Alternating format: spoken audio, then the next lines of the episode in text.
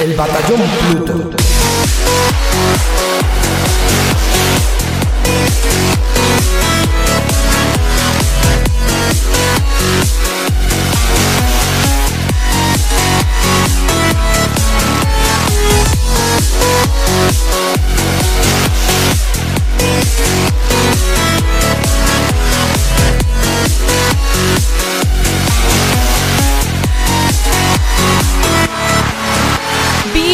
Bienvenidos chicos y chicas una semana más al Batallón Pluto, el programa sobre videojuegos más escuchado en Alexandria y el preferido de los bichos Buri.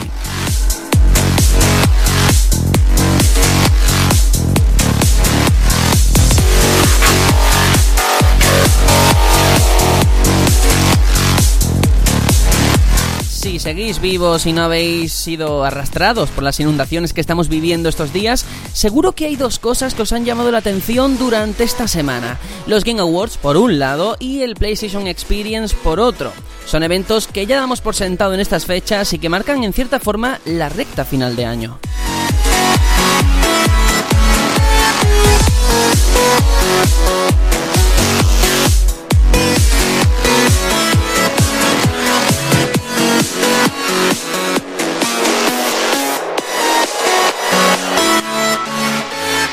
Y aquí podemos entrar en la importancia que tienen los Game Awards como una gala que haga justicia a la industria como ocurre con los Oscars, o si por el contrario es más marketing que otra cosa, pero bueno, que haya debate yo creo que al final es una cosa positiva.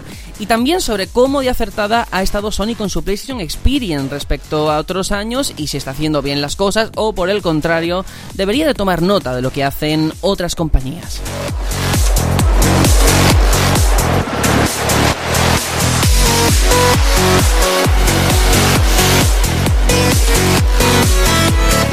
Hoy vamos a hablar de todo eso y por supuesto con la mejor compañía posible.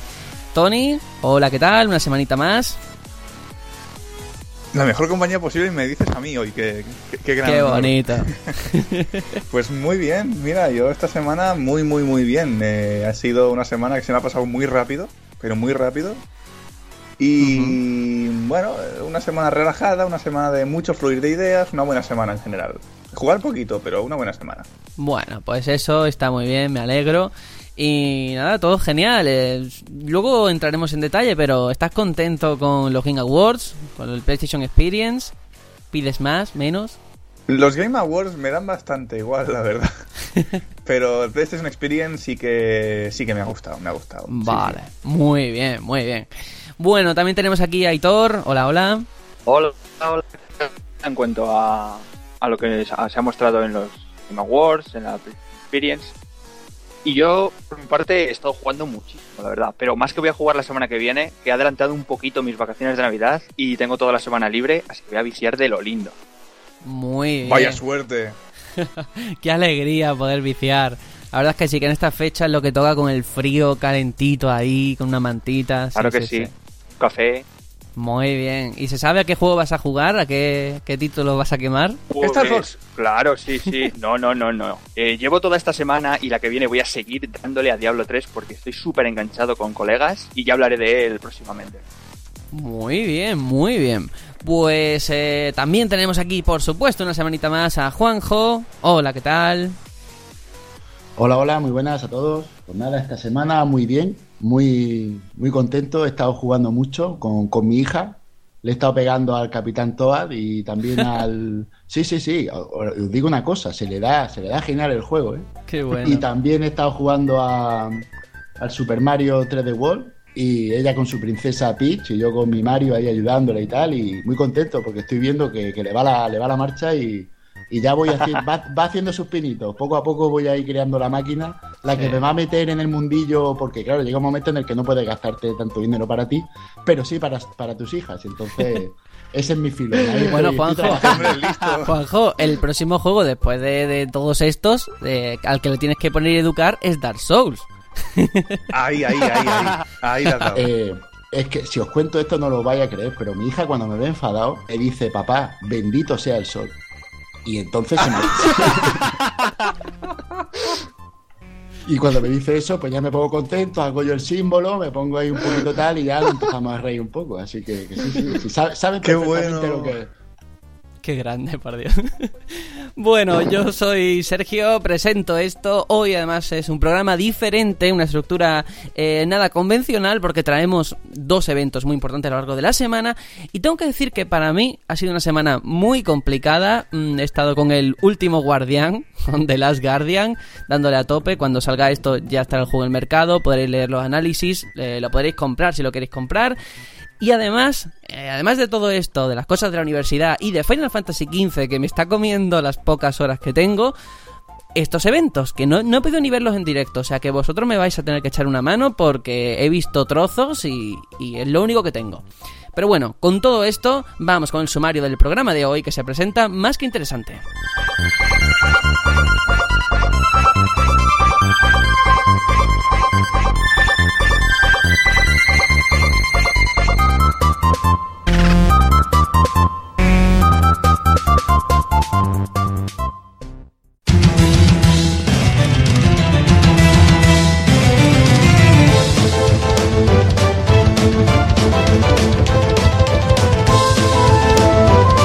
Están aquí los Game Awards. Un año más se ha celebrado la gala con la que se quiere galardonar a los juegos más importantes del año y por supuesto no ha estado exento de polémica.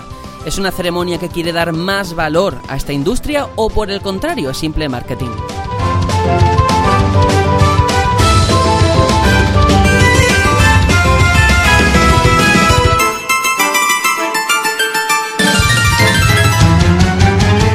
Hablaremos sobre los nominados, los premiados, los anuncios y los momentos más importantes de la noche, que no han sido pocos. Y el otro gran evento de la semana ha sido el PlayStation Experience, con el que Sony ha querido presentar sus novedades y el catálogo con el que trabajan pues de cara a 2017. Ahora es el momento de valorar cómo ha estado la conferencia y qué anuncios nos han llamado más la atención. Ay, de las sofás.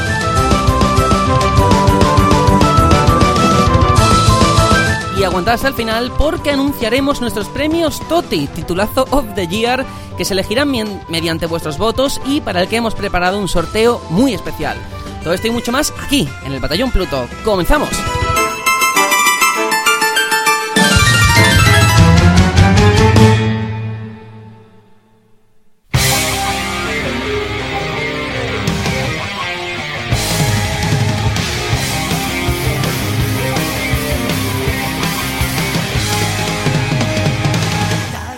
Ay, nuestra Eli.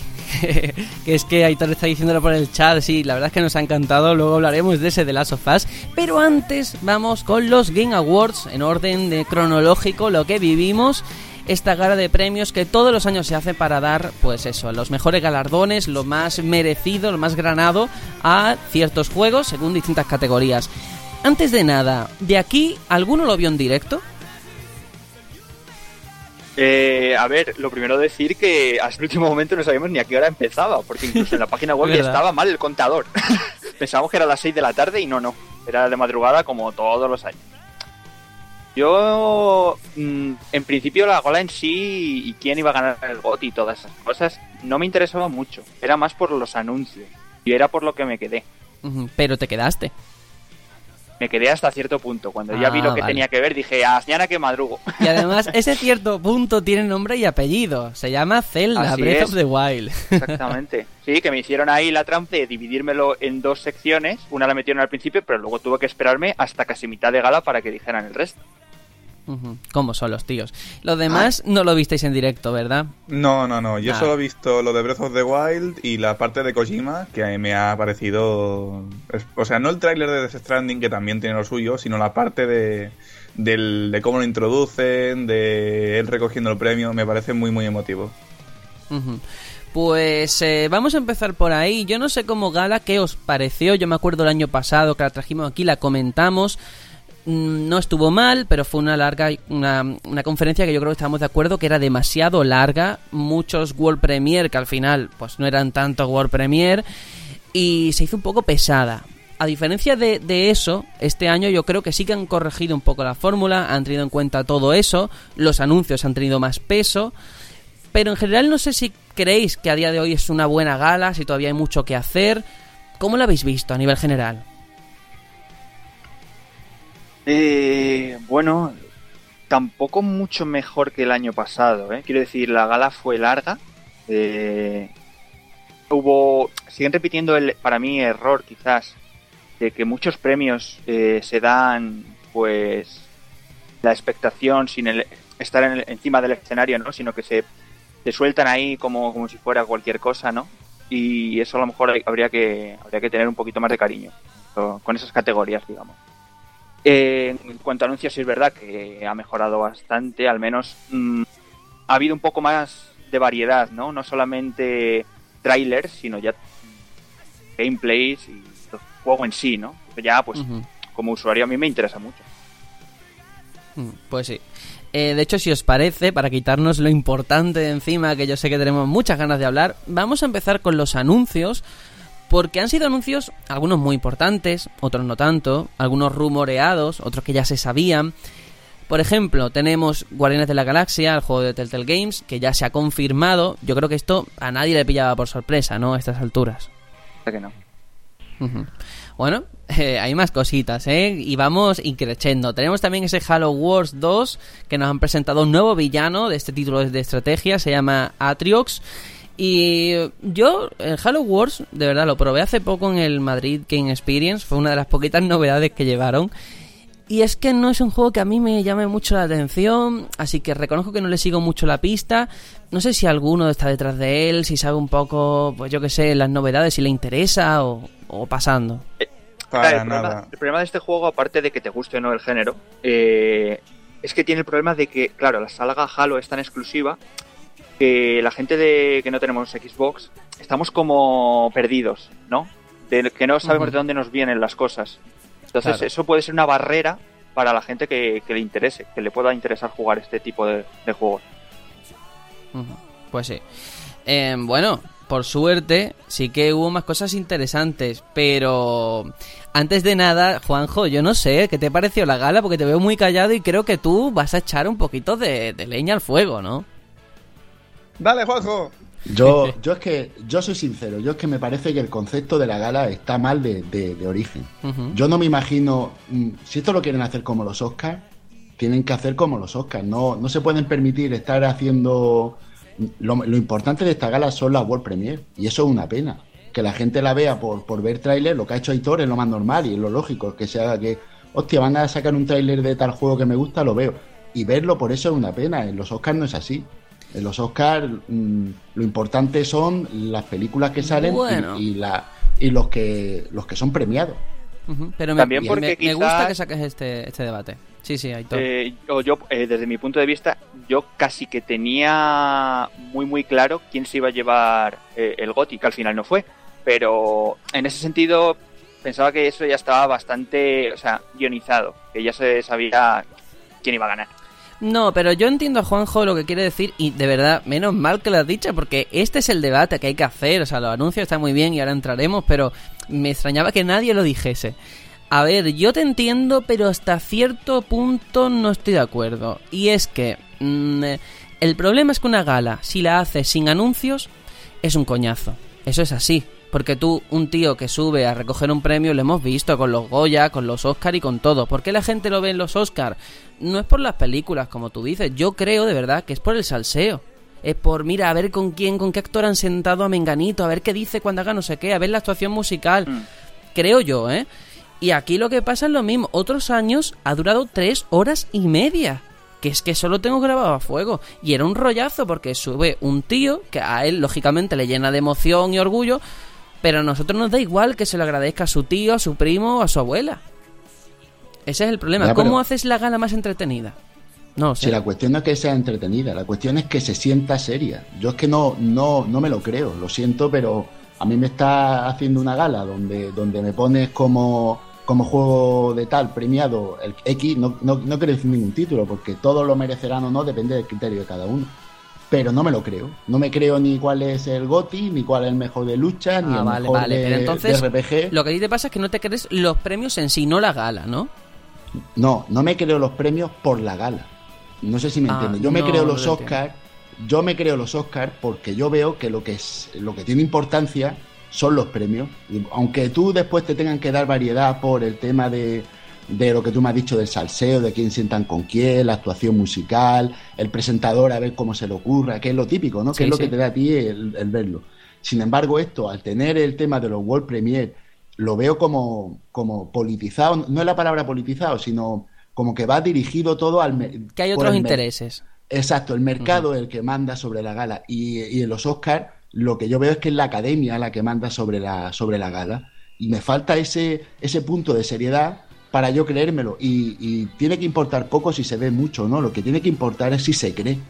Hay que creérselo. ¿eh? Eso en los Oscars han sido muchos años de trabajarlo. Los Oscars no llevan 5 o 10 ediciones, llevan, pues yo qué sé, una vida haciendo, haciendo premios. Y ya llega un momento en el que estarás de acuerdo o no, pero te crees que la academia lo ha dado por su criterio.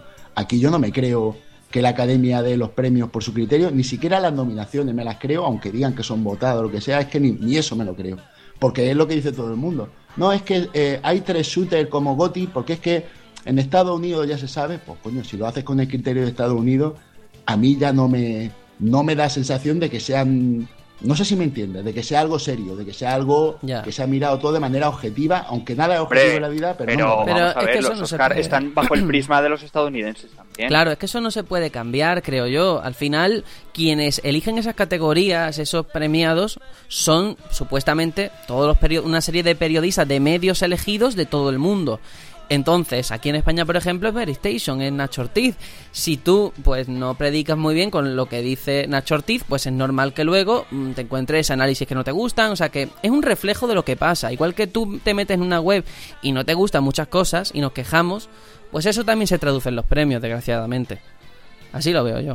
Pues mira, yo te voy a decir, yo creo que el hecho de, mm, de intentar que sean los Oscars de los videojuegos como tal creo que es un error si queremos hacerlo tal cual, meter ahí una, unos Oscars, pero sustituir videojuegos eh, en lugar de, de películas. Pero el hecho de intentar hacer eso con un formato un poco distinto, sabiendo el público que hay de los videojuegos, que quiere entretenimiento, eh, creo que el hecho de meter anuncios no es tan mal, pero creo que no se está haciendo de la manera correcta y creo que es esta seriedad la que, la que falta, ¿no? Hacer este formato, pero darle seriedad, darle eh, veracidad a la hora de recoger los premios. Yo que sé, hacer un, algunos public reportajes de, de algunos estudios, lo que sea, ¿sabes? Dar, mm, intentar dar datos más allá de lo que se sabe, intentar hacerlo quizás de manera tanto artística como informativa.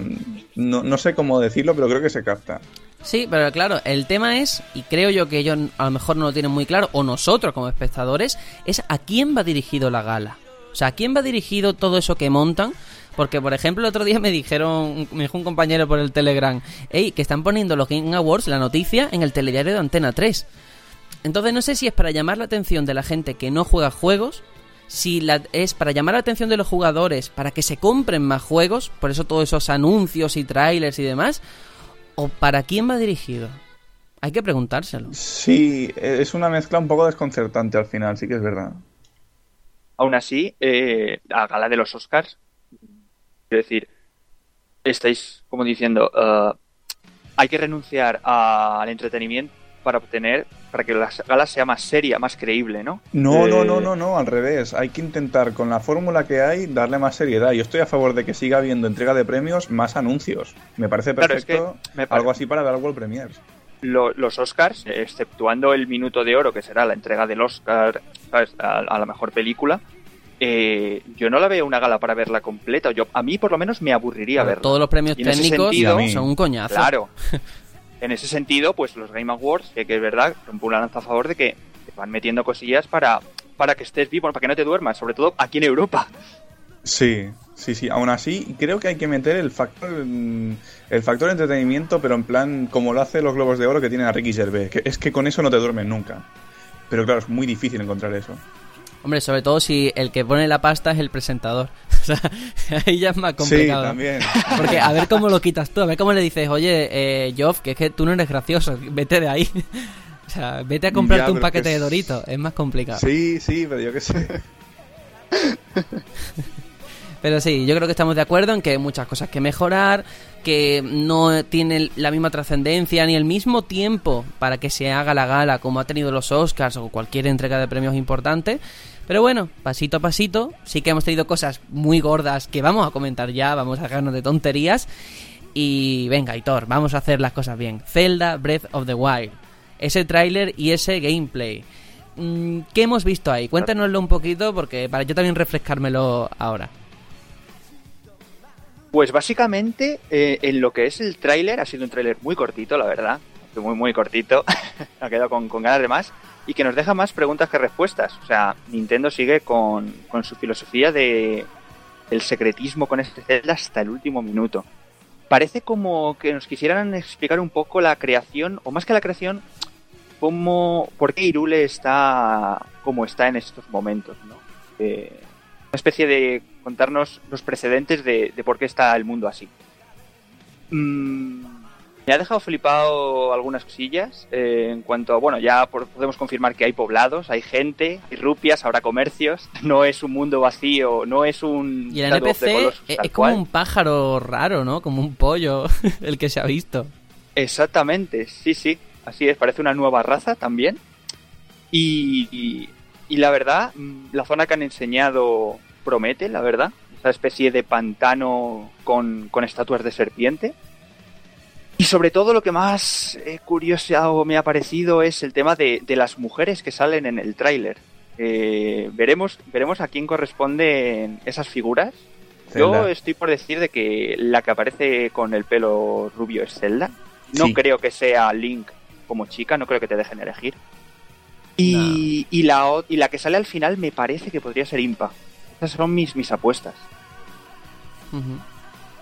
A ver, yo lo que he visto me ha gustado, las cosas como son, el estilo artístico es precioso, pero como comentábamos, y poniéndome ahora un poquito más tequimiqui, como comentábamos en el WhatsApp, me acuerdo eh, cuando salió el vídeo, Mm, el ojo biónico, ¿no? Para detectar que tiene bajada de FPS, yo creo que de verdad que no hace falta ojo biónico. Lo que se ha visto no, va, mal, ¿eh? ¿Eh? Se nota bastante cuando en la escena en la que Link va montado sobre Epona y mete un espadazo a uno de los guardianes, ahí se nota la, rascada. Sí, sí. Sí, pero, ya, no, lo digo en el tráiler. Yo lo he notado en el gameplay, ¿eh? Ahí estamos, eso. Madre de Dios, madre de Dios. Es terrible. Pues, suponemos, bueno, no suponemos, eh, seguro que es la de Wii U, la versión de Wii U. Sí, sí, sí, no, porque salían jugando con el mando. Sí, y pero ¿por, qué, ¿por qué enseñar la de Wii U si supuestamente va peor que la de NX? O sea, ya a lo mejor la de NX ¿no? está bien porteada todavía. No, es ah, imposible. Es imposible, es imposible. A tres meses de lanzarlo es imposible. O, o que no quieren mostrar el HUD de, de Switch. También. Mm, hasta, el, día 13 no vamos a ver Switch. ¿eh? Sí, el 13 de enero no vais a ver Switch eh, de, por parte de Nintendo en ningún Pero puedes, puedes mostrar pantallas in-game sin mostrar la consola de la versión de NX. ¿No? Sí, pero lo plantearon en plan Nintendo Treehouse, ya sabes cómo lo hacen, ¿no? Que se ponen ahí en, El, sofá y tal, entonces ibas a ver el, el Gamepad y eso no, no lo van, es que no lo van a permitir. Ellos ese día va a ser el día de Nintendo, el 13 de enero, y vamos a estar todos viendo lo que saquen y ellos quieren que ese día estés ahí.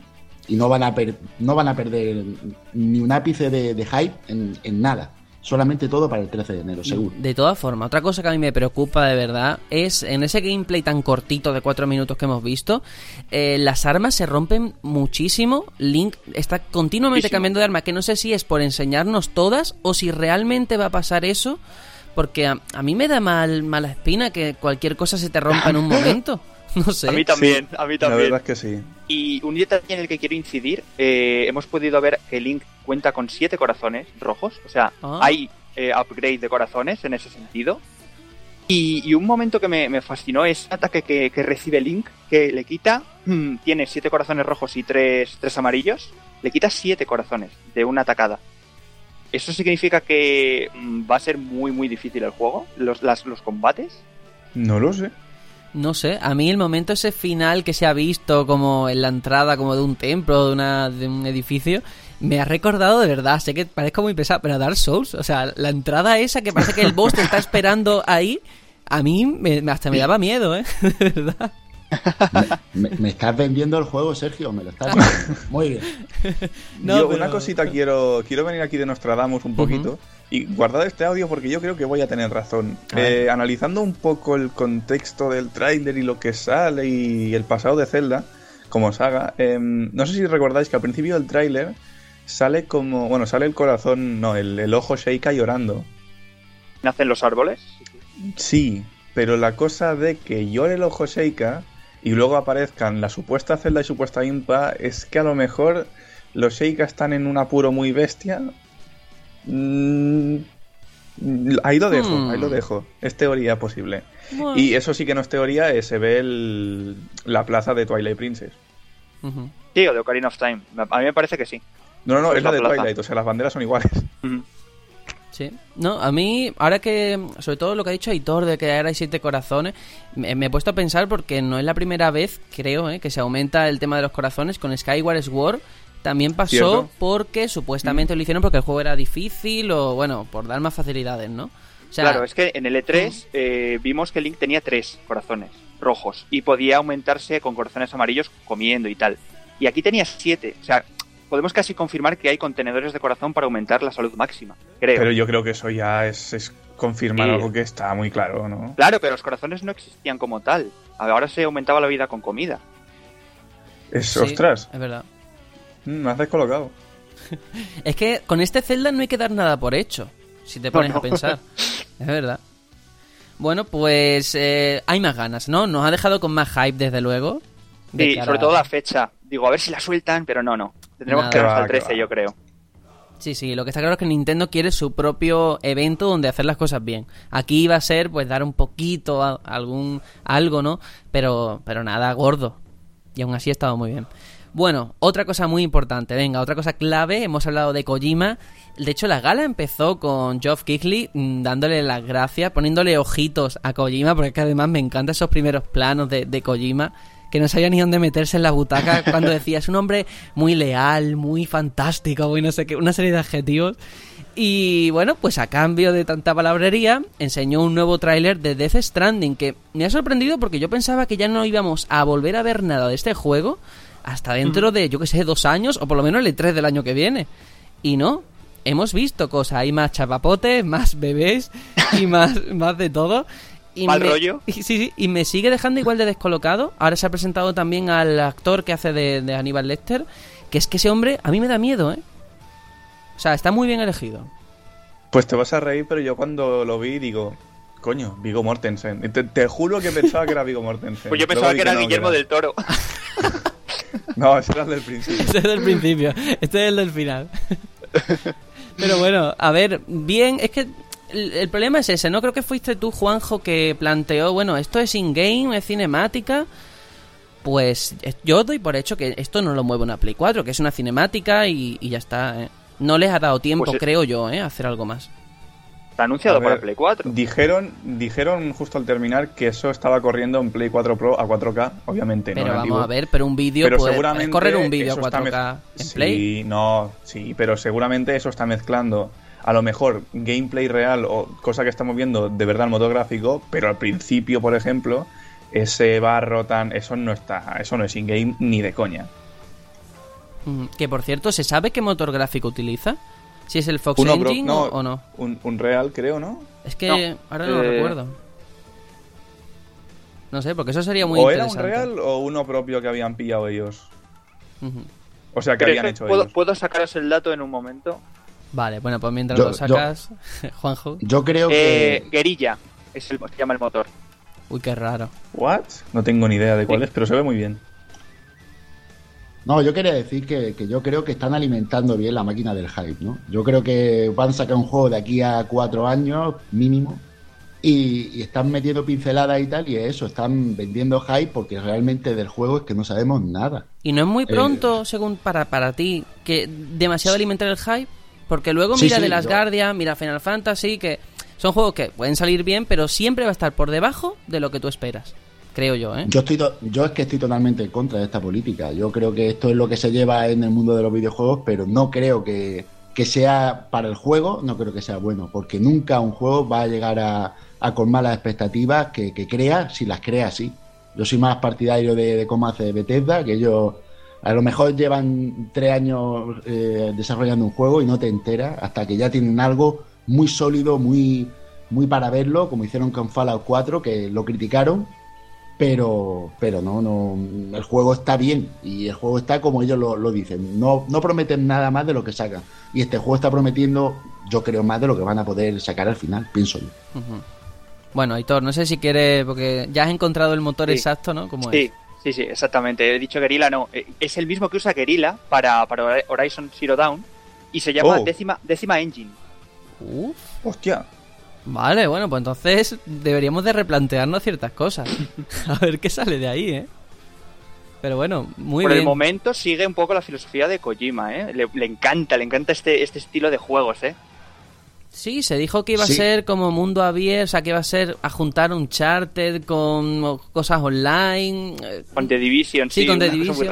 No sé, yo no, no entiendo nada muy cinematográfico, ¿no? Así mucho plano, mucho es que es muy es muy Kojima, las cosas como son. Y a que le guste el estilo, el juego va, va a colmar sus expectativas totalmente. y sin entrar mucho en spoilers, los cinco eh, soldados que aparecen antes finales del trailer me recordaron muchísimo a unos personajes que hay en Metal Gear Solid 5.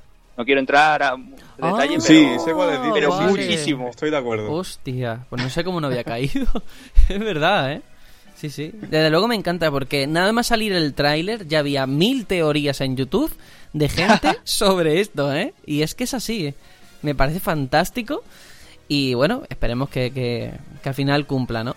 Ha habido más cosas. Eh, yo, de verdad, no sé si merece la pena detenerse, pero porque creo que vosotros no sois muy fan de Mass Effect Andrómeda, que se ha visto más gameplay, el tráiler y demás. Hemos visto también cómo se maneja el vehículo, como pasaba en Mass Effect 1, ese coche, ese tanque, como lo queráis llamar. Y bueno, el jetpack, las habilidades, tiene muy buena pinta, la verdad. Yo creo que es un buen momento para iniciarse en Mass Effect. Yo creo que a mí es el gameplay que más me ha gustado, ¿eh? porque me, ha parecido un gameplay sólido, que se, ha visto muy bien lo que va a ser el juego. No muy bien explicado también. Sí, sí, sí. Entonces, como gameplay, como anuncio de juego, me parece. Vamos, yo estoy esperándolo como agua de mayo porque yo no estoy muy iniciado en la saga. Jugar primero hace mucho tiempo y ya lo, lo perdí. Y, me parece que, es un juego que hay que tenerlo en cuenta porque pinta muy, muy bien. Yo tengo un problema con los juegos de Bioware. Empecé a jugar eh, Dragon Age Inquisition y no me llegó a enganchar. Pero tengo un poco de reticencia a sus cosas. ¿Pero por qué? O sea, si lo puedes contar de forma abreviada. Sí, porque básicamente a lo mejor era función mía. Esperaba más un The Witcher, un Skyrim y no era eso. Ah, vale, vale. No sé. Sí, es diferente. Aquí es básicamente más que nada el tema de las decisiones y bueno, pues el universo. Pero no es un The Witcher que a lo mejor sí que hay muchas secundarias, hay una historia que cada pequeño detalle es diferente. Aquí, sobre todo, yo lo veo por el tema de, de las decisiones, de las elecciones que tomas. Y bueno, ha habido también muchísimos anuncios, de verdad, digo la lista completa y ahora ya pues me decía, oye Sergio, quiero hablar de tal. Tenemos Breakers que es de Cliff Bezinski. Rocket League, bueno, el trailer de la nueva actualización. sí, bueno, la verdad es que sí que ha adelgazado nuestro amigo Cliff. ¿A ¿eh? sí? Sí, sí, sí. El pobre lleva. Es como un globo, ¿eh? Se hincha, se deshincha. Bueno, seguimos. Eh, de Prey también hemos visto más cositas. De Shovel Knight, Spectre of Torment. Em, el DLC de Star Wars Battlefront. Dauntless, que es un nuevo RPG. Y Bullet Storm, que Gearbox ha, ha vuelto con él con una remasterización y demás. Que eso sí que no me lo esperaba para nada, ¿eh? Yo esperaba que ya diera el salto a Borderlands 3 y que va, ¿eh? Para nada. Yo también me esperaba que fuera Borderlands 3 y la verdad es que Bulletstorm yo lo jugué en su día. No me parece un juego con una gran base de fans, no lo sé. A mí me dejó bastante indiferente. Eso sí, el, que hayan incluido a, Duke Nukem, me parece. Bueno, es un añadido, pero tampoco creo que sea algo como para... Bueno, ese es el gran reclamo para las reservas, porque solamente para quien lo reserve, ¿eh? Ajá. Pues yo de todo lo que has dicho, lo, que más espero es Sober Knight. Lo siento, pero me parece... me lo imaginaba. El, juego original me pareció genial, me pareció una oda a los retro, con todo lo moderno, aunque porque parece muy retro, pero el juego es muy moderno. Y, desde luego esta, este nuevo juego, pues, a todo el que nos gustó Sober Knight, es, es obligatorio. Y ya sabemos cómo trabaja y, va a ser genial, seguro, seguro. Sí, va a ser genial porque incluso esta, este estudio, o sea, con Sovel Knight ha pegado el pelotazo, lo han hecho muy bien y ahora que, que seguro que tiene mucho más presupuesto, yo creo que han hecho un juego mucho más a la altura incluso. Pero no es un DLC gratuito. Eh, no, es una precuela, ¿eh? Es una precuela y entiendo yo que es un juego completo y, ya está. Claro, de pago. Claro. Creo que no, lo dijeron que era ¿eh? DLC gratuito. Ya me dejas con la duda. Me parece que sí, ¿eh? Bueno. Pues nada, lo dejamos ahí y ahora sí que vamos a entrar, si os parece, con otro tema muy importante. Por supuesto, en una gala de premios, lo más importante deberían de ser los premios. Así que vamos con eso, vamos, eh, de, vamos de categoría más, menos importante a la más gorda. Vamos a dejarla de los GOTI al final del todo. Y la lista que tengo yo aquí por coger un orden, juego más esperado, ¿vale? Los nominados eran Horizon Zero Dawn, The Legend of Zelda Breath of the Wild, Mass Effect, Red Dead Redemption 2 y God of War. Ha ganado Zelda. Yo creo que aquí estamos de acuerdo, ¿no? Se nos ha notado. Estamos de acuerdo, pero incluso los candidatos me parecen perfectos. O sea, que no sobra ni uno, ¿eh? De verdad. Me parecen que todos son súper esperados. Sí. A mí me llama la atención de verdad la presencia tan alta que tiene Sony en cuanto a exclusivos. No solamente en esta categoría, ¿eh? sino en otras muchas que si lo comparas con Microsoft, eh, bueno, se queda bastante por detrás, ¿eh? No sé si por el que ha sido un año que a nivel de catálogo, bueno, tiene Gears of War, tiene por Forza Horizon 3, pero poquito más, ¿eh? Porque Record no les ha funcionado muy bien y, no sé, ahora no recuerdo ningún otro. Y en cuanto al, ganador de este premio, ¿vosotros pensáis que ha sido por, por esa estrategia tan ocultista de Nintendo con sus juegos? Quiero decir, que como es el juego a lo mejor con el que menos se sabe, eh, sea el que más hype tiene la gente. Yo creo que Zelda, o simplemente. es por nombre. Yo creo que es por nombre. Con Skyward Sword también me acuerdo que estábamos todos flipando con el primer artwork que sacaron en un E3, ¿eh? que era un dibujo. Sin la espada. Sin espada. Sí, sí, sí. Y especulábamos alrededor de una imagen. Entonces, yo creo que pasa con todos los Zelda, que es una cosa que la gente espera y es normal. Creo yo. Yo creo, creo que es el único en el que no tenemos discusión alguna. Pues no, aquí como no hay discusión, vamos a seguir. Eh, hay otras categorías que voy a pasar porque creo que a nosotros no nos tocan. Por ejemplo, jugador de moda. Yo no conozco a ninguno, no sé si vosotros sí, pero... La verdad que no, tengo el gusto. no, lo conocemos. Mucha moda, pero no. El mejor jugador de eSport igual, mejor equipo de eSport lo mismo y, esto sí, mejor juego de eSport. Mejor juego. Y aquí ha habido mucha polémica, mucha discusión, muchos enfrentamientos que he tenido con conocidos, porque los nominados, la lista era top, ¿eh? era top, top. Está Counter Strike, está Dota 2, está League of Legends, está Overwatch y está Street Fighter 5. Y la gente me decía, bueno, es que es que LOL se lo merece mucho más porque la gente ve más sus torneos, porque es más tal. Sí, pero en mi opinión es merecidísimo que haya ganado Overwatch por todo lo que ha supuesto, ¿eh? Honestamente, no es cuestión de medir cifras, de cuánta gente sigue un torneo, sino de lo que ha aportado y que LOL, joder, lleva con nosotros una pila de tiempo. Claro. Creo yo, ¿eh? Sí, pero yo veo que ha sido LOL justamente el que más ha llevado a, un nivel más alto todo el tema de eSports con la millonada que se invierte, la millonada que se gana de premio y lo que lo ha popularizado. Sí que es verdad que para mí, Overwatch, prefiero jugar a Overwatch que a LOL, pero para mí debería haber ganado LOL sinceramente, aunque no me guste, solo por lo que ha supuesto. Yo, creo que ambos han supuesto mucho, ¿eh? También, claro. la LOL es, vamos, lo, más top que puede haber en, cuanto a eSports, pero Overwatch ha abierto camino en lo que es el, shooter en eSports. Otra manera de ha apostado mucho, pero Blizzard ha, aportado, ha hecho mucho. A partir de la BlizzCon, que si con los torneos competitivos, que si con todas las ligas, o sea, que ha puesto toda la carne en el asador en conseguir un juego que sea precisamente un buen referente eSport. Y yo creo que está bien merecido. No sé, Juanjo, que creo que querías decir algo. No, yo quería decir que yo creo que, que el LOL en esto de los videojuegos de los eSports es como, como Messi en el fútbol, ¿no? Es el mejor. ¿Y defrauda también o como.? No, no, lo que me no se sabe. no, defraudar, defraudarán todos, seguramente. Tendrán todos su empresa en paraísos fiscales y tal. No, pero el caso es que yo creo que es como, como, como el mejor cantado, ¿no? Entonces, pues él está ahí y, lo que van mirando es quién es el que lo hace mejor aparte de él en, en el año. Y entonces, pues, porque si no todos los años le da el premio. Y, eso no vende. Todos los años se lo das a LOL. Eh, claro, es que LOL es el juego, el eSport por excelencia. Eh, es como, yo qué sé, hablar del shooter por excelencia, estará ahí el counter y ese no lo va a mover de ahí. Todo el que le gusta los shooters, el counter es lo más. Pero claro, no le va a estar dando el, premio al counter toda la vida. Vamos, pienso yo. Pues ya me gustaría a mí que con el balón de oro siguieran esto, porque estoy harto ya de balones de oro para Cristiano y Messi, macho. Bueno, Griezmann, balón de oro. Vamos, además, ya que estoy hablando de esas cosas, con la categoría de mejor juego de deportes o de conducción. Dos categorías que vemos que siempre están juntas, ¿no? El deporte y los coches. Y tenemos FIFA 17, MLB The Show 17, NBA 2K10, todos tienen que llevar 17, ¿eh? Pro Evolution Soccer 17 o Forza Horizon 3. Y ha ganado Forza Horizon 3.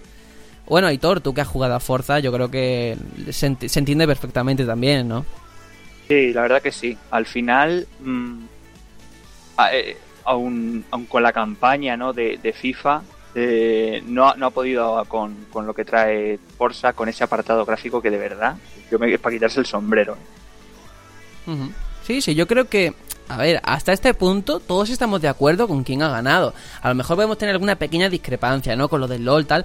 Pero en general yo creo que ha sido bastante merecido muchas de las categorías. Es que yo no estoy de acuerdo con la existencia de esta categoría.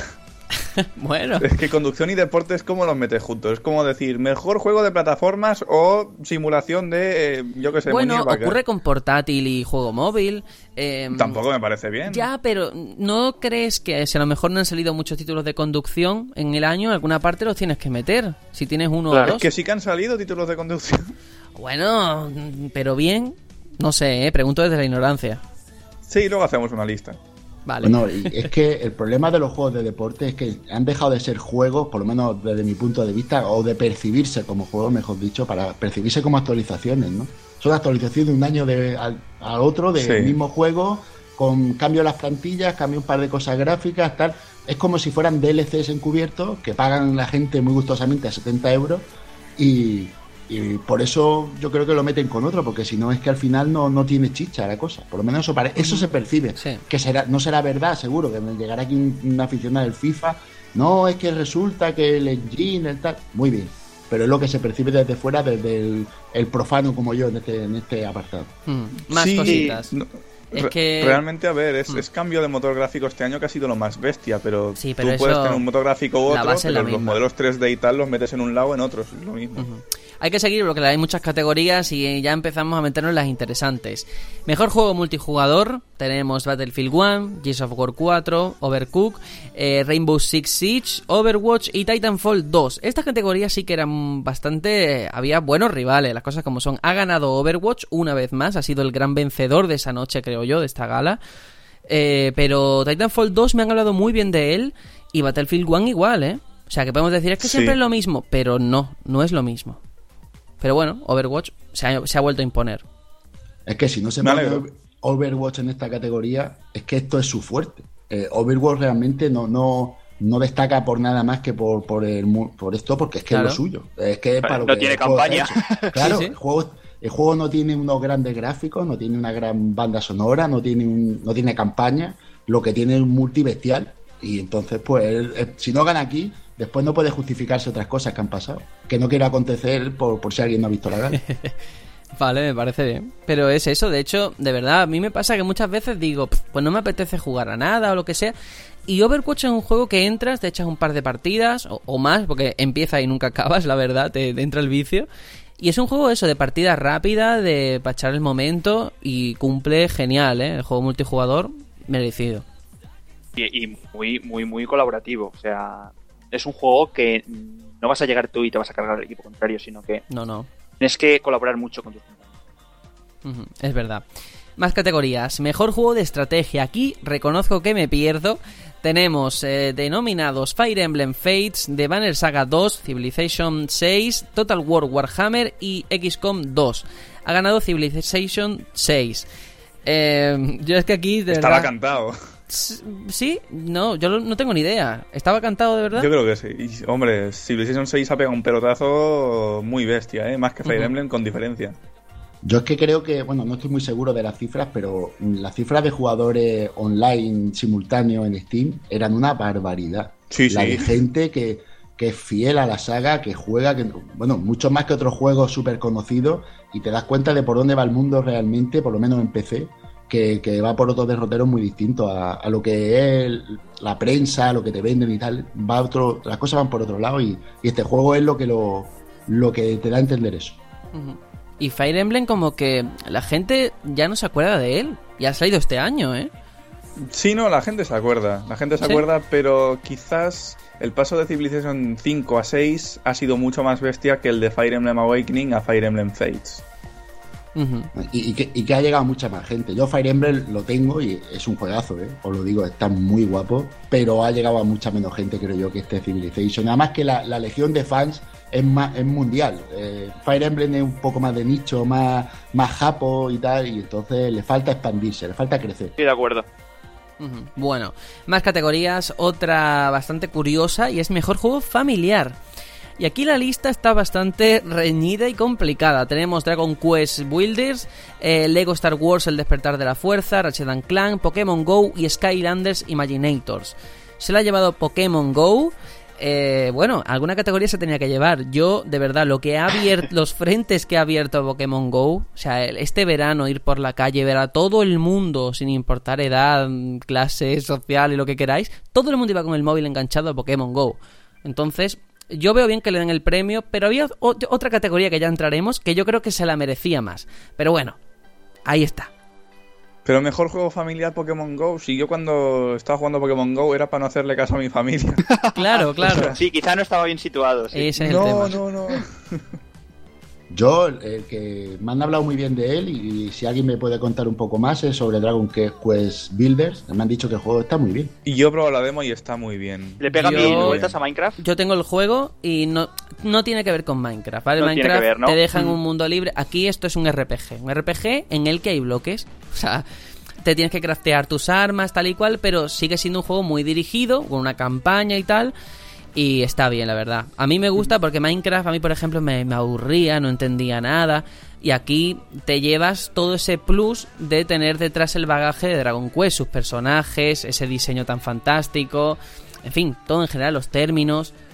Y es un juego que de verdad, a la gente que le guste el rol, yo creo que, que está genial, ¿eh? Así que nada, vamos ahora ya con una con esta categoría que es para darse de leches y nunca mejor dicho, y es la de mejor juego de lucha. Aquí teníamos King of Fighter 14, teníamos teníamos Killer Instinct temporada 3, teníamos Pokémon Tournament y teníamos Street Fighter 5. Se lo ha llevado Street Fighter 5, mucha gente por Twitter y por las redes sociales, eso no puede ser, ¿qué ha pasado ahí con lo mal que salió el juego? Pues se lo ha llevado. ¿Estáis de acuerdo? Mm, no. No, no, es que un, juego vacío, lo que es el juego original, el juego está vacío. ¿Cómo se puede llevar un juego vacío, un, un arcade que no tiene modo arcade? ¿Cómo se puede llevar el premio al mejor juego de lucha? Es que, por definición, el juego está mal. Ya no hablemos de los problemas que tiene el online y tal. El juego, no es que yo sea, yo de Street Fighter he sido el mayor jugador de Street Fighter 2 del mundo yo he jugado la, vida, pero es que este juego, pudiendo ser lo máximo, la propia Cascon lo ha enterrado para mi gusto. Y se ha llevado este premio, pues yo qué sé, porque por lo que os digo, no me quiero estos, premios por este tipo de cosas.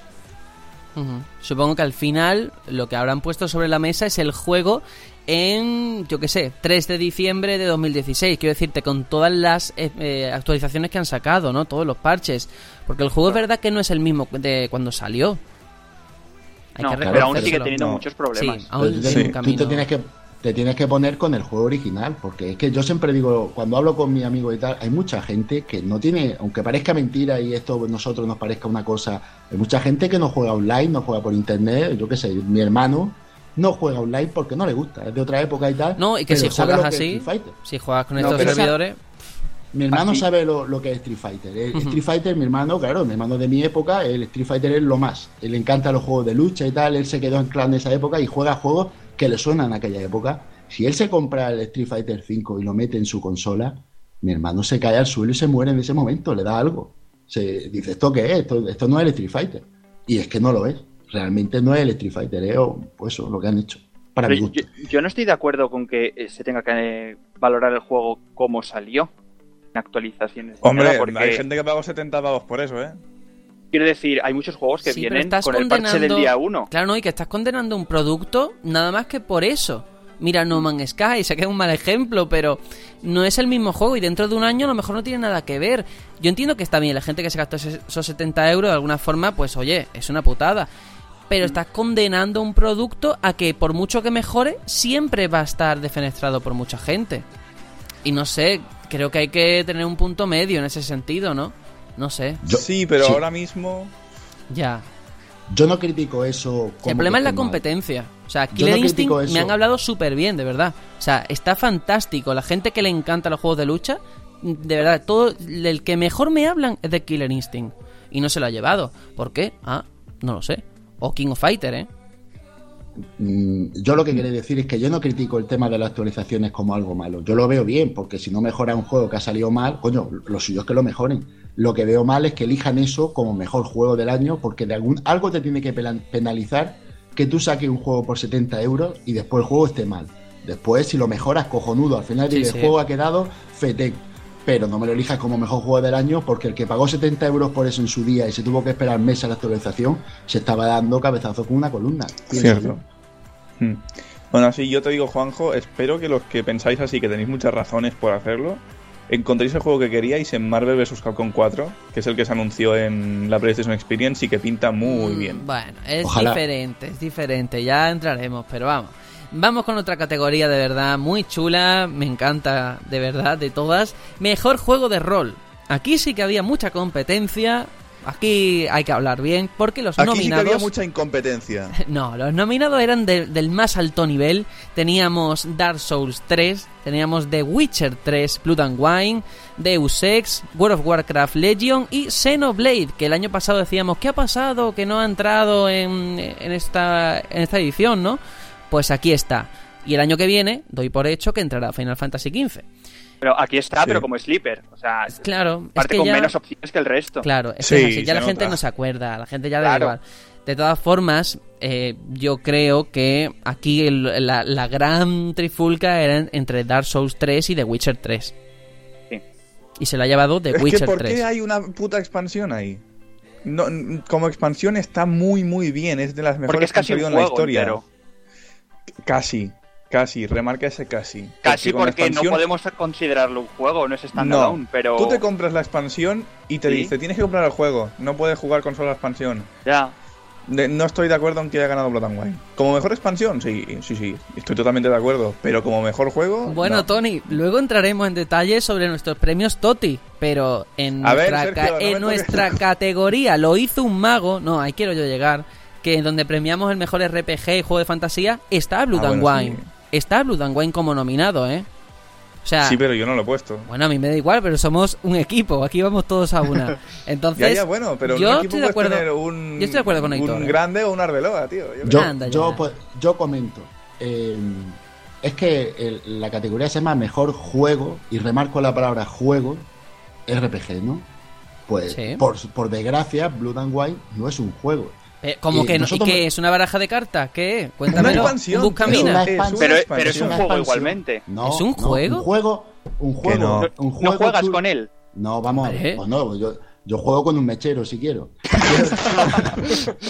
quiero pero esto es un videojuego. es una expansión de un videojuego. Un videojuego es The Witcher 3. Y esto es una expansión de The Witcher 3. Y está muy bien. Y te digo una cosa, será mejor que la mayoría de juegos que han salido este año. Fíjate lo que te digo. Pero no es un juego. Pero Juanjo, que entonces, no, tiene representación. Sin, aquí no hay categoría de mejor DLC.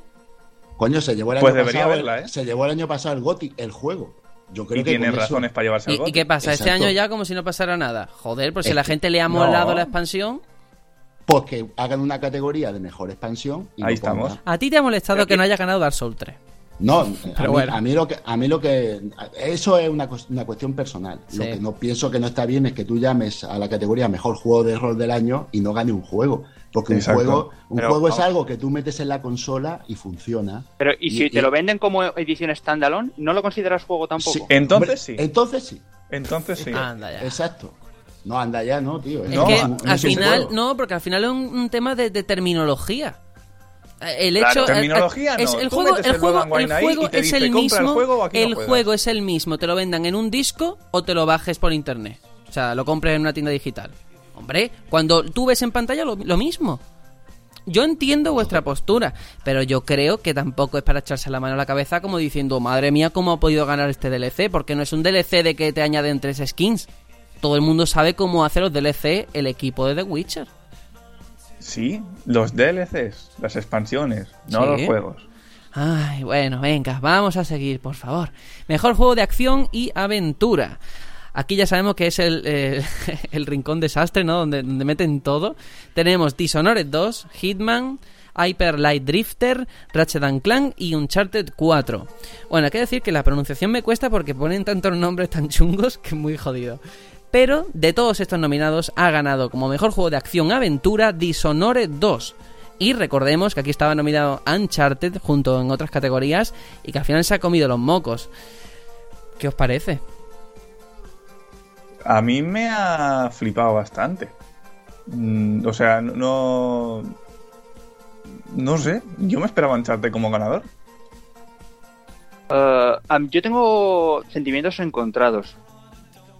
Por una parte, parece que Uncharted se haya llevado nada, ya es lo de nada, pero por otro lado, alegra que, pese a los problemas iniciales con los que salió Dishonored, eh, ellas, con los parches o con lo que hayan metido, pues se haya repuesto de todo ello y haya conseguido llevarse un premio, ¿no?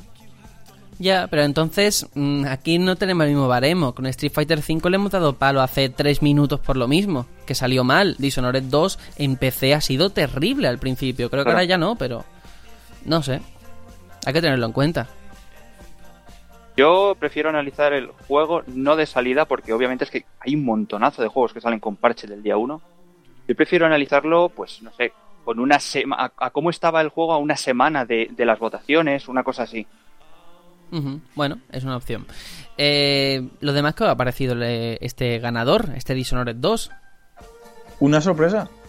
Pero es que, claro, realmente muy poco he visto yo de Dishonored 2, con lo cual poco puedo decir. Aún así, no sé, yo me esperaba Uncharted 4, ¿eh? De verdad. yo creo que casi todos. sí, sí. Bueno, tenemos más categorías. Aquí esta también me gusta mucho, mejor juego de acción. Aquí teníamos pesos pesados como Battlefield 1, Gears of War 4, Doom, Overwatch o Titanfall 2. Se lo ha llevado Doom. Y me alegro tantísimo, tantísimo que no quepo de mi gozo, de verdad. Es un juegazo, es un juegazo. La verdad es que es, es el juego perfecto para desestresarte. O sea, eh, que llevas jugando un juego muy largo, tipo, pues eso, eh, Dark Souls, The Witcher, The Uncharted, y te apetece intercalarlo con algo más desenfrenado y echarte unas risas, Doom es perfecto. Porque, de verdad, eh, te quitas la tensión en un momento. Pues ahora que dices esto me vas a matar, pero está la edición especial de Doom en Game por 20 euros. Corre. Y tenido de pillármela. Corre, corre. De verdad, lo merece, ¿eh? ¿Para PC? Para PC está 15. Ah, bueno, mejor. Corred porque es maravilloso, ¿eh? Yo de esta lista he jugado a Doom, Battlefield 1 y Overwatch. Eh, no, perdón. Doom, Gears of War 4 y Overwatch, eso. A quien no los que no he jugado ha sido Battlefield 1 y Titanfall 2, que se le tengo unas ganazas porque me han hablado muy bien, ¿eh? Y de estos tres que yo he probado, Doom es el mejor con diferencia, ¿eh? Es que la categoría esta era premio regalado para esta gente. Porque es que impresionante, brutal la verdad, pudimos probar la, beta, ¿no? De Battlefield 1, pero no sé, a mí como Doom no ha habido un shooter mejor este año. claro. Pues sí, eh, una categoría nueva que han metido este año por todo este tema que ha pasado con las Oculus, con las Vive, con eh, Precision VR, mejor juego de realidad virtual. Y los nominados eran Batman Arkham VR, Eve Valkyrie, Job Simulator, Red Infinite y Thumper. Yo lo he jugado a todo menos este Zamper y el ganador ha sido Red Infinite. Y me alegro. Mm, eh, yo no. ¿Y tú también? No. no, me alegro. No, me, no, puedo hablar. Yo no me alegro porque, de verdad, cuando me lo descargué, que me dijiste tú, ¡buah, ese es el mejor que hay, juégalo! Exacto. La gente lo estaba poniendo por las nubes y pues yo realmente confiaba en Red. Pero no lo entiendo, o sea, yo he jugado al juego, gráficamente sé que no hay que juzgar todo así, pero eh, gráficamente es una patata. A nivel jugable tampoco ofrece nada de un mata-mata así de navecita y demás, o sea, A mí, como experiencia de realidad virtual, que entiendo que es lo que se premia, me gustó más Batman, de verdad. Creo que los juegos que salgan a partir de, ahora deberían de ser así, como Batman. Pero eh, tú mismo lo has dicho, como experiencia, es que ahí está el problema de la VR, ¿no? ¿Qué es una experiencia? ¿Qué es un juego? Que, como juego a lo mejor es mejor Red y como experiencia a lo mejor es mejor Batman. A lo mejor es eso lo que han querido que tampoco no, no, lo sé bien porque ni lo he jugado ni yo lo que más sé del tema es lo que tú comentaste en su día pero claro es que es difícil valorar una experiencia como un juego supongo yo que será eso puede ser puede ser que el hecho de que Batman dure dos horas eso también pesa mm, a, negativamente lógicamente no lo sé Red Infinite es verdad que a mucha gente le ha encantado, a mí no tanto, pero eh, si todo el mundo lo dice, pues será por algo y ya está. Y ahora vamos con otra, de verdad. Mejor juego para móviles y portátiles. Esta categoría que juntan, como la de conducción y deportes. Y eh, teníamos por un lado a Clash Royale, Fire Emblem Fates, Monster Hunter Generation, Pokémon Go y Severed. Y ha ganado Pokémon Go. Esta categoría también estaba cantadísima para Pokémon Go. Mejor juego para móviles. Hombre. Sí, con todo el impacto que ha pegado, que fue un pelotazo de los mayores vistos en la historia de los videojuegos, yo creo, ¿eh? Ya no de este año, ¿no? No, no, no, de la historia en general. Pasa, bueno, se ha desplomado luego, yo creo que no lo han sabido llevar bien, pero, pero pegó un pelotazo que esto estaba cantado que iba a ser así. Yo me Es complicado mantener el nivel. Yo me quedo con eso, con la palabra impacto que ha dicho Tony yo creo que la, que la inversión en el juego fue muy pequeña y, al final te pone a pensar, porque el juego realmente no hacía mucho. O andabas, veías tal, con la bolita cogía el Pokémon, el, juego en sí tenía poca chicha.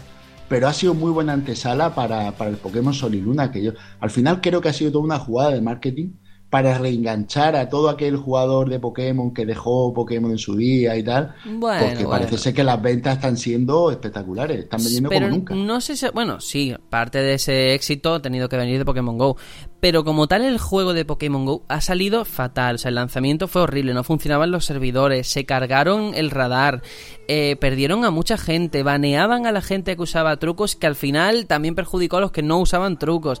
Fue horrible en ese sentido. Muchísimas personas hemos abandonado el juego por todas esas cosas y porque al final no había novedades. Y de hecho, tú miras el porcentaje de gente que jugaba en un principio y el número de gente que juega ahora, y es que no hay ni punto de comparación. Hablando de Pokémon Go, ¿eh? Y bueno, pues eso también ni Antic, Nintendo y quien se tenga que encargar, pues tendrá que hacer algo para que el juego siga mejorando. Sé que lo están haciendo, pero a lo mejor ya el tren ha pasado. Es que yo creo que lo, malo es el ritmo de, actualizaciones. Mm, el contenido veo que está bien, pero está bien si lo que han sacado lo hubiesen sacado en 3-4 meses como mucho. También tenemos que analizar esto como, un juego de mercado de, móviles. Es que el mercado de móviles es muy volátil. ¿eh? Los juegos de móvil duran lo que dura este juego. Y, no duran mal. Los, juegos son de usar y tirar. Hombre. El jugador. Mm. Sí, así, ¿eh? tú piensas los juegos de, móvil que duren años vendiendo bien. Quizás Hearthstone. No son muchos. Quizás Hombre. el único que se mantiene. No, pero no, no, no. Los juegos estos de, Claro, el Candy Crush, La gente sigue jugando al Candy Crush todos los días. Y muy bestia, sí, sí. Y poniendo las puntuaciones en Facebook, o sea. y recordemos que Pokémon Go superó a todos los anteriores. Sí, y Pokémon Go tuvo la gran suerte, que no es suerte porque está planificado, de salir en verano, que es cuando la gente tiene tiempo libre de salir a la calle. Ahí estamos. Porque esto en invierno te, cargas a alguien del frío.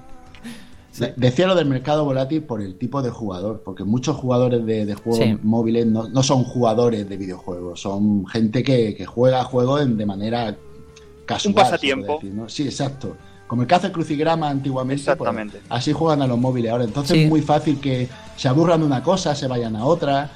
Eh, la fórmula del Candy Crush pues, pues es, la que es un juego súper simple y que, que por eso vende y no te obliga nada más que estar ahí delante del móvil un, ratito.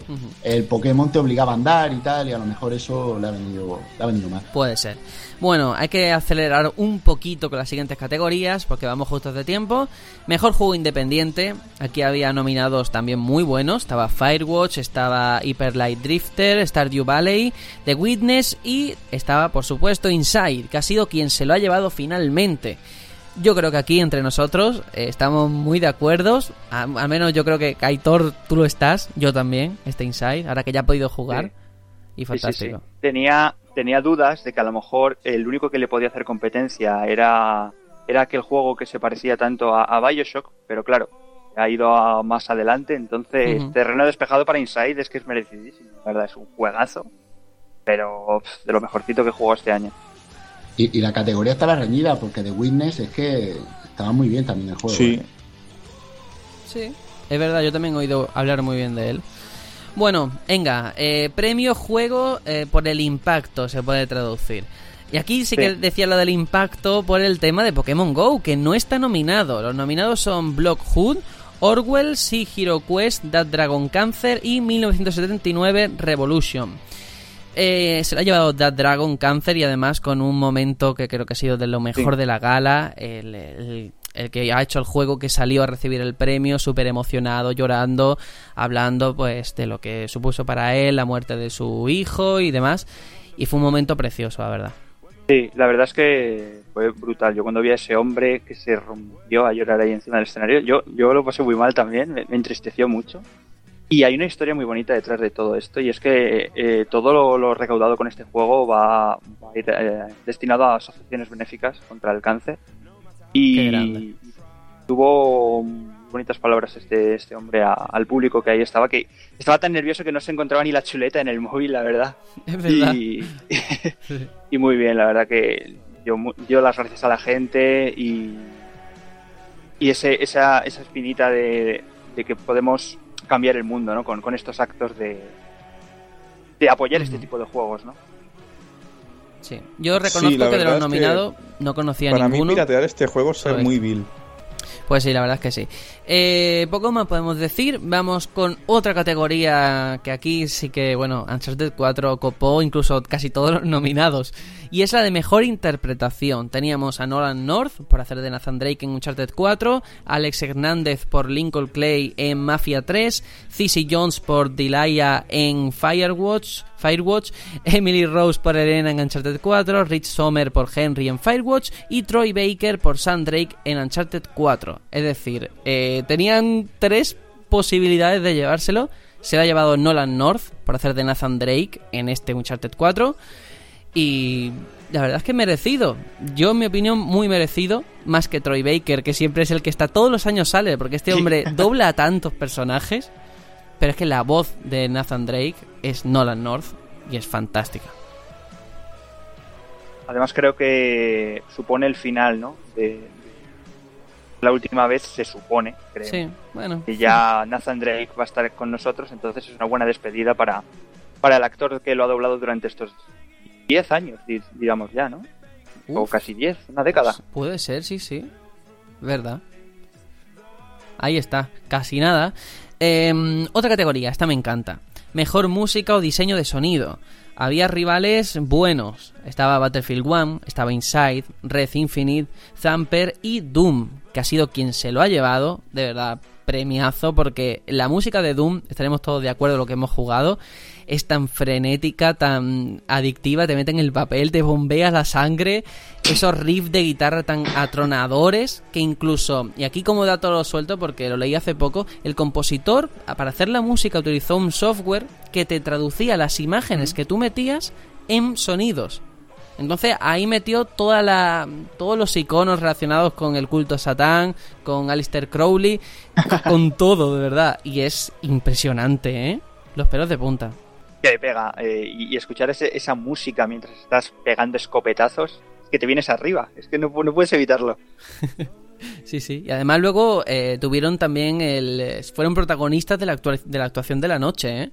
que respecto mm, al año pasado, que yo me acuerdo, Stephanie Josten creo que fue la que lo hizo, haciendo la, interpretando la canción principal de Metal Gear Solid 5, que la pobre, a ver, mm. guapísima, todo lo que tú quieras, pero no canta tampoco muy bien aunque el tema es un temazo. Aquí es que fue, vamos, trash metal a tope en un evento de este tipo, ¿eh?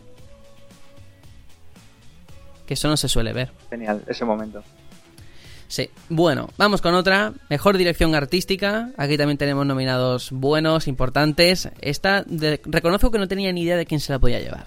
Porque estaba Abzu, Firewatch, Overwatch, Inside y Uncharted 4 se lo ha llevado Inside, este premio a Mejor Dirección Artística. ¿Cómo lo habéis visto? Otra vez que un charter se queda a las puertas, me da, me da mucha pena, de verdad, me da mucha, pena. Pero es que Inside, de verdad, el cambio que, que pegó respecto a Limbo, mm, de, un, de un juego tan monocromático a mm, algo más de color, más escala de grises, eh, también llevado, las luces, todo, todo. Yo creo que también es muy merecido.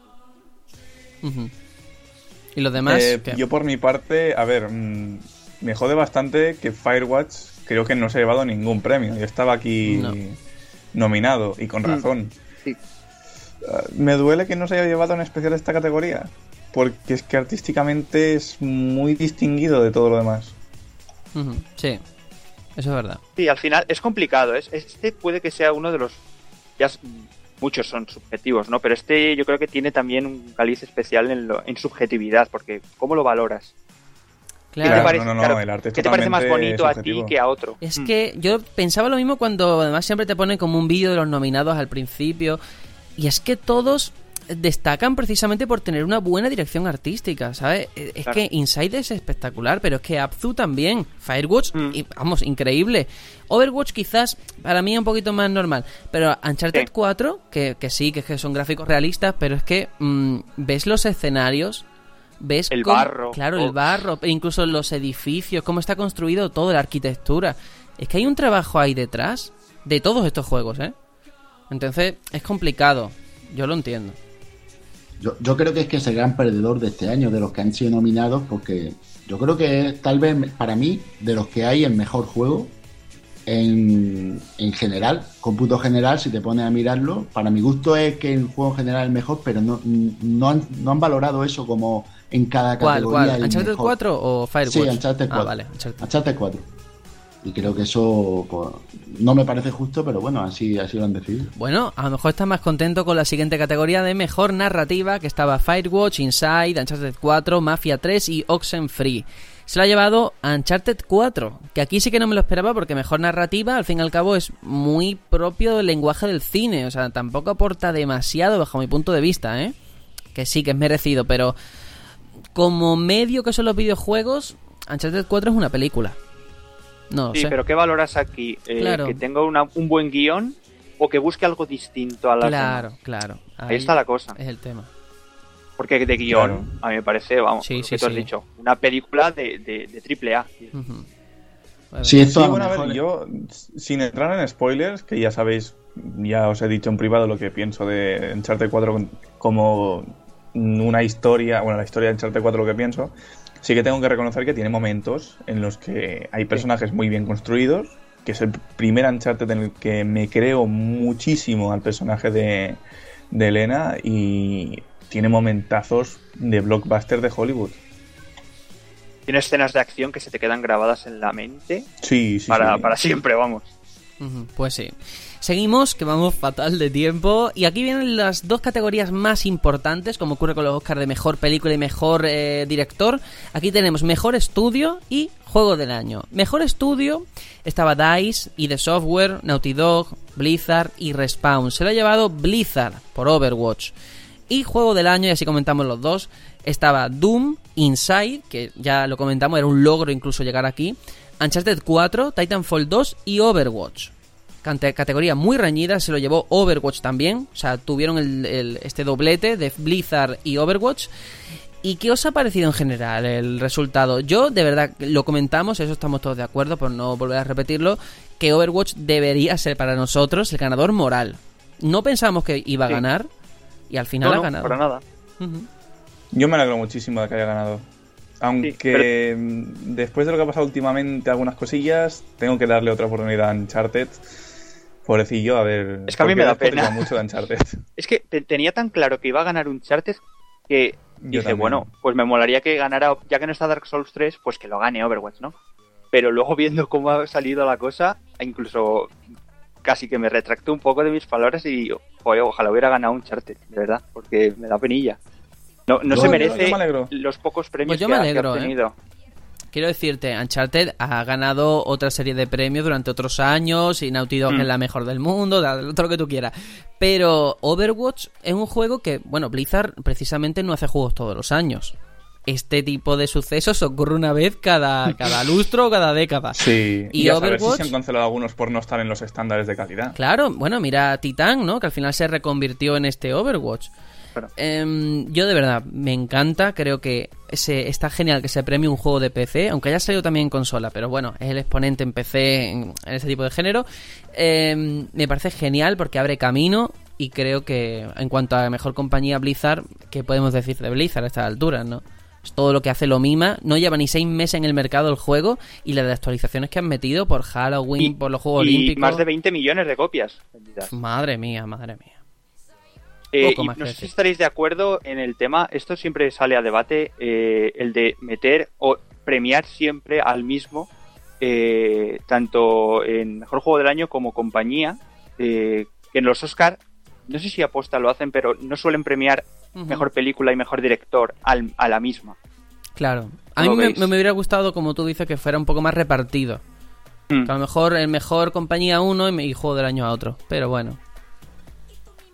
¿Qué vamos a hacerle? Vamos a dejarlo aquí porque llevamos ya hablando demasiado de lo King Awards y eso que al final, eso que nadie lo vio en directo. Nada más que Aitor, que vio un cacho por el Zelda y ya está. Así que antes de pasar al Precision Experience, vamos a escuchar el tema principal de este último Doom, ya que ha sido protagonista por haberse llevado la categoría de mejor diseño de sonido y por esa actuación tan maravillosa. Vamos con este temazo y volvemos con el Precision Experience.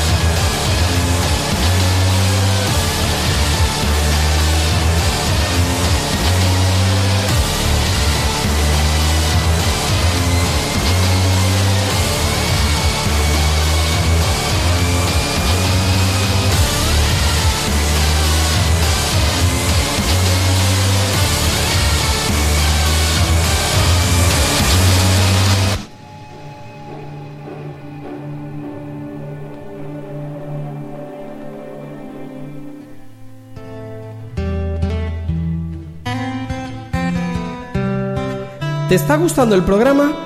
Puedes seguirnos cada semana en iBox, iTunes y en nuestra web elbatallonpluto.com. Y recuerda que puedes mandarnos un mensaje a nuestra cuenta de Twitter, arroba el batallón Pluto, a la página de Facebook o al correo info arroba elbatallonpluto.com. Leeremos todos los mensajes y si enviáis algún audio, aparecerá en el próximo programa. Únete y sé parte de este batallón.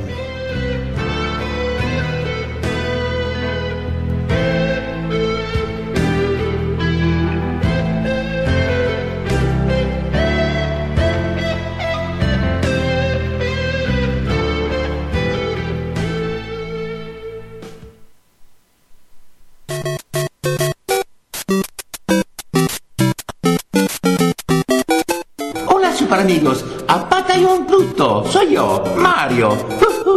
mamma mía, ustedes son número uno. Vosotros también.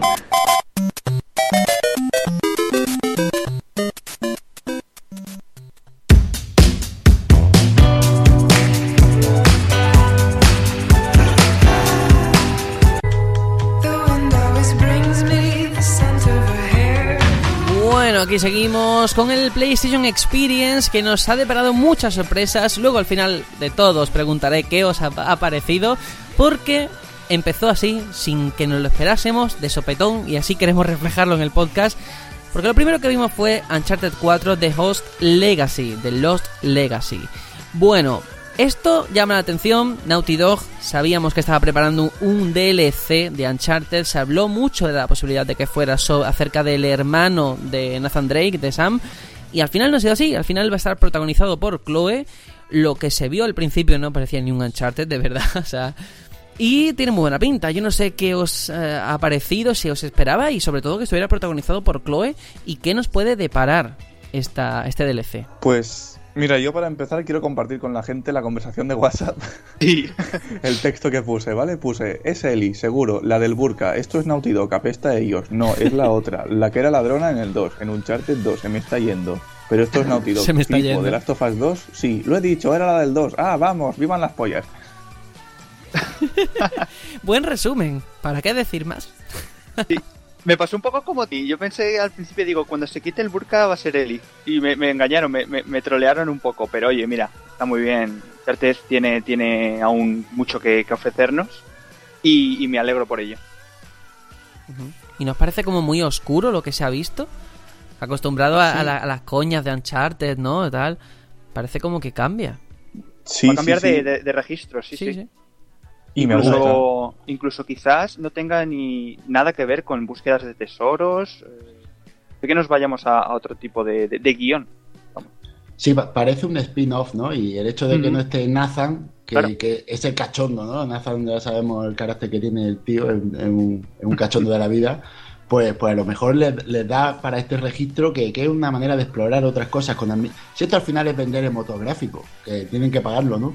Y a base de DLC y tal, pues pues así así lo sacan y a mí me parece una muy buena idea y la verdad me, estoy deseando que salga porque porque tiene muy buena pinta.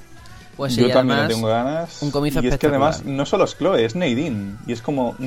sí, la relación entre ellas es lo que se va a explorar. Además, ya sabemos que Naughty Dog ha dicho que el DLC va a ser más grande que lo que fue el Left Behind en The Last of Us. O sea que va a estar muy completo. Ya sabemos si chiquitín. No sabemos si saldrá standalone, aparte si se podrá comprar o si hará falta el juego base. Pero tiene muy buena pinta, genial forma de dar comienzo a la conferencia y luego siguieron con Marvel vs. Capcom Infinite, el nuevo capítulo de la saga que va a llegar en 2017 con un nuevo y espectacular tráiler que vimos, como personajes como Ryu, eh, yo que sé, Iron Man y muchísimos otros. Em, y como novedad, hay que decir que Ultimate Marvel vs. Capcom 3 ya está disponible ahora mismo, ya en exclusiva para Play 4. Eh, esto era un rumor, ¿eh? También se dijo que podía presentarse, al final ha sido así. Yo creo que los fans de la lucha tienen que estar de, vamos, contentísimos. Pues sí. Bueno, nada más que había que ver al público, no sé si viste esas dos personas pegando gritos berridos. Toda la Toda la gala. Madre mía.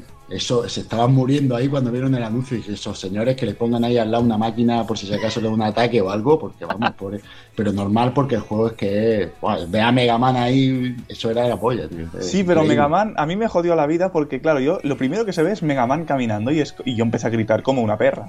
Y luego veo a Ryu y digo, me cago en la puta. Es más Bros. no. Claro, no, no, no es más Bros, pero sí que era una mierda. Eso del Marvel vs. Capcom bien efecto. Bueno, pero es que los gritos, eso que dice Juanjo, siguieron, siguieron durante toda la gala porque luego presentaron Whip Out Omega Collection, que es que van a hacer una, una, remasterización de los tres primeros títulos clásicos de la franquicia, que a falta de F0 a mí me parece una auténtica gozada, de verdad. Qué me parece genial. y es que yo estaba votando con la música de Wipeout en el, en el sofá. Suerte que no había nadie en mi casa. Pero ay, a mí me encantó. Yo le tengo ganas. Que ese juego es brutal. Yo tengo la versión de PSP, fijaos si tiene ya tiempo, y, todavía me pego unos vicios increíbles. Me pongo ahí con la consolilla y empiezo a pegarle y el juego es que es súper adictivo, súper rápido, súper tremendo. Y, vamos, este juego va a caer fijo. Es un, juegazo. Sí, sí, sí. Fijo, pero fijo. Y luego ha habido anuncios menores, que tampoco creo que valga la pena quedarnos ahí, como ese DLC de Destiny eh, nuevo contenido que van a otra vez a meter las carreras que muchos lo pedíamos, nuevas misiones y demás. Que no sé para qué las sacan. Bueno, para luego volver a dártela, es el truco. bueno, pero yo creo que esto sí que había de verdad mucha expectación, mucha duda de cómo se iba a hacer. Y es este remake, porque es un remake, ahora sí que se ha visto bien, de Crash Bandicoot. Había, Porque no sabíamos lo que iban a hacer y han hecho el motor otra vez. remaster, que me toca mucho los huevos. Ya, porque Bueno, pero como Call of Duty 4. Lo llaman así, pero no es eso. Sí, pero mm. tiene muy buena pinta, ¿eh? porque lo han recreado todos los escenarios iguales. Pero a mí el personaje, o sea, el modelado, no sé, se me hace como un poquito raro, no sé. No sé. Es que nunca ha sido un modelado del todo bonito, Crash. Ni en la pues, antigüedad ni ahora. A mí me gusta más que el Skylander. Sí, bueno, bueno. Es que se iba hasta arriba de crack. O sea, no era muy complicado mejorarlo. Pero está guay, ¿eh? Qué ganas una de pintaza, Una pintaza impresionante. Y el nombre que le han puesto es que son unos cracks. Pega mucho con, con la filosofía de The Crash. Ah, sí, sí. Yo, yo, no quiero spoilear nada, pero si juega un Uncharted 4, hay un momento crash por ahí. no quiero decir nada. Pues eso ya te, da el hype suficiente como para ver este juego y decir, venga, lo quiero. Sí, de hecho está subido en nuestro canal de YouTube ese momento de Uncharted 4. Así como curiosidad, por si alguien lo quiere ver. Pero, es, que, son tres juegos, ¿no? Sí, sí, sí, son los tres. Son los Es que, es cojonudo. muchos nos criamos con, con estos crash. O sea, mm. es una maravilla poder volver a jugarlo y poco más si ya, si ya metieran el de Card, el Nitro Racing, eso Hombre, Bueno, bueno, bueno. como online, como online, ya flipo. bueno, más cosas. Eh, Call of Duty World League, pasamos. Resident Evil 7, que ya queda muy poquito para que llegue. Lo vamos a tener el 24 de enero de 2017. Y han actualizado eh, la última demo. No sé si habéis tenido tiempo de probarla, yo no. Pero entiendo que habrán metido cositas buenas y guays. yo me la he descargado y aún no he tenido tiempo. Por cierto, dicen que llegará a PC One, la demo. Mm. Oh. Vaya. Bien. Interesante. Más cosas, ese Ace Combat 7, que bueno, tiene un público muy reducido porque es un juego de, simulador de vuelo. Que bueno, tampoco creo que merezca mucho la pena. Ese torneo. Reducido, pero muy fiel, ¿eh? Sí, eso sí, es muy fiel. Ahí te doy la razón. Ese torneo de Street Fighter V también, ese mejor juego de lucha de los King Awards. The Last Guardian, que se ha visto un nuevo tráiler ya al final, porque ya el juego está aquí ya en la calle dentro de nada, y que Juanjo, antes me contabas que, el tráiler te ha gustado. Sí, sí, es que a mí el, juego en general mm, me llama mucho. Pasa que, como siempre, comprar un juego de salida es estar ahí en, esa delgada línea de lo hago, no lo hago, me la juego, no me la juego. El riesgo. Exacto, está ahí que, que no sabe. Entonces, vendérmelo me lo venden. Ahora hay que verlo. Hay que ver con el tiempo, hay que sopesar las cosas y. yo que sé, es que, hay, es que hay mucho que comprar. Está el final, hay muchas cosas. Hay que sí, bien. No, además, cuando salga este podcast ya habrá terminado el embargo. Yo ya me he pasado el juego, me lo he pasado esta mañana, de hecho. Eh, nada más decir que es un juego que las expectativas le han pasado mucha factura. A nivel técnico tiene problemas gravísimos. A nivel de diseño también. Y que si te gusta la obra de Fumito Ueda, te va a encantar por supuesto, pero no está al nivel ni de por asomo, ni de Ico, ni por supuesto de Shadow of the Colossus, o sea, es que no, es este juego en otra liga, sí, sí, sí. Mm, el problema es que la gente se pensaba que iba a ser el juego del año. O alguna movida rara en la cabeza. Y para Hombre, nada, ¿eh? es que tras 10 años y gente que Claro. se pidió Play Ya. 3 por el Last Guardian. Pues no, ¿eh? Yo recomiendo que, a no ser que seas súper fan, yo esperaría, vería vídeos, por si no te crees la opinión de, la, de, los analistas, de los analistas y tal, y ya juzgarás tú, pero yo de salida no me lo pillaría. Bueno, más cosas. Parapa de Rip de Rapper, 20 aniversario, Loco Roco y Patapón. Eh, estos tres clásicos juegos de ritmo de PlayStation que vuelven ahora para Play 4. Y de hecho, el Parapa ya tiene una demo que ya está disponible en Play 4. No, no la tiene. ¿No? Dijeron que sí, no está todavía. Adiós, pues yo me la iba a bajar esta noche. Pues Ya me han al menos yo me la... Ayer lo intenté, hoy lo voy Yo a intentar sí, y no ¿eh? he encontrado. Es que por Twitter alguien ya ha puesto alguna captura y todo, ¿eh? Luego Pues por lo menos hoy a las 10, 11 de la mañana no estaba, te lo digo yo. Pues sería más tarde, no sé. y esto sí que me ha dejado loquísimo y quiero compartirlo con vosotros y comentarlo. NAC 2. O sea, yo creo que una secuela de un juego que salió tan regulero, tan mediocre, hacía falta. ¿Quién quería esto? ¿Quién lo quería? ¿Quién esto, lo favor? pedía? Sí, sí. Pues mira, mm, o sea, yo mm, probé el primero y lo que más me sorprende es que siendo el primero lo que es, este me parece lo mismo. Es que es No, no, no, igual, ¿eh? Es que me parece lo mismo. O Sí, sea, yo- si yo creía que era el mismo. Yo creía que era el mismo No. rollo en plan, ahora juega en 4K o alguna mierda de esa. Te lo juro, ¿eh? Pues mira, por ejemplo, no, pero, pero es que en serio, lo vi digo, vale, quieren coger esto de base e irlo mejorando, pero es que es lo mismo, lo único diferente es que hay una cosa en que es como un tanque y disparas y ya está. Y es como, ¿en serio queréis? No, es que no lo entiendo. Que- que veo bien y lo entiendo que quieran tener una nueva mascota, pero lo están manejando de una manera que no lo veo, es que no lo veo. Y el primero, a refrescarme la memoria, ¿llegó al Plus al final o nunca llegó? No tengo ni idea. Yo creo me que lo no, por ¿eh? 7 pavos. ya, yo, yo, yo igual una oferta, yo creo que nunca llegó. Pero vamos, es que eso es incomprensible. Lo que sí es comprensible, y de aquí, de hecho, cuando lo vi me acordé de ti, Tony, fue Gravity Rush 2. Por favor, Sí. qué Y maravilla. con ese DLC de Raven gratis, ojo. Sí, sí, sí. Qué bueno, el 20 de enero lo tenemos ya, ¿eh? Pintaza Y el que DLC tiene. en marzo. Pero las imágenes que mostraron no eran gameplay, ¿no? Eran Sí, ¿no? teaser, ¿no? ¿O era No, no, no, de gameplay. Gameplay, gameplay. Sí, hostia, pues no, pues no veas cómo se ve, macho. Ah, qué bonito. Guau, juego se ve la, la polla. Yo lo vi tan guapo que me pensaba que era un CG o algo. No, no, ve- no, es, es de verdad, es de verdad. No es magia, Hostia, es bo. ciencia. Pues vaya, vaya, pe- vaya pepino. Sí, sí. Y además que siguieron en plan así diciendo, wow, mirad qué pedazo de potencia tenemos, enseñando eh, Gran Turismo Sport, ahora en 4K y el rango dinámico que nos lo enseñaron. Que Las bueno. luces. Sí, sí, las luces, los colorines, wow, fantástico. Y de verdad, esto sí que yo sabía que lo iban a anunciar, ya tocaba. Para mí es el juego de la PlayStation Experience, así os lo digo, luego os preguntaré el vuestro. Nino Kuni 2. O sea, por fin hemos vuelto a, ver, a verlo. Y es que es una maravilla, tan encantador, esa estética Ghibli, eh, tan anime. Maravilloso, de verdad. Genial, Yo ganazas. pienso que si se lo ocurran, mm, esto puede ser un nuevo Final Fantasy. Eh, Sí, eh, sí. Dejadme que me explique. No, no. Porque, o sea, entiendo. Nino Kuni 1 y 2 no tienen ningún lazo de historia, ¿no? En un principio no. Son nuevos personajes, ¿eh? Pues es esto de. Puedes seguir disfrutando de nuestra nueva entrega sin jugar las 17 anteriores y mm, vas a saber lo que es esta saga. Eso me parece muy bien. Y además es que Nino Kuni, al igual que Final Fantasy, es, lo ves y es único. Pues yo voy Aun más sin allá. haber jugado. Yo voy más allá. Es que yo. eso- Sí, sí, un momentito, perdona, eh, Juanjo. Que no es solamente lo que dices. Yo, la referencia esa con Final Fantasy no es solamente por el hecho de que sean independientes, sino porque yo creo que puede sentar precedente en plan una saga mm, por sí sola con el suficiente peso de, de Sí, y rol. además ¿eh? es que está Studio Ghibli, que es, es- eso es la pepita de oro. Creo que en esta segunda creo que ya no participa de forma como en el 1, ¿eh? Pero bueno, que se ve genial. Juanjo, perdona que te interrumpiera.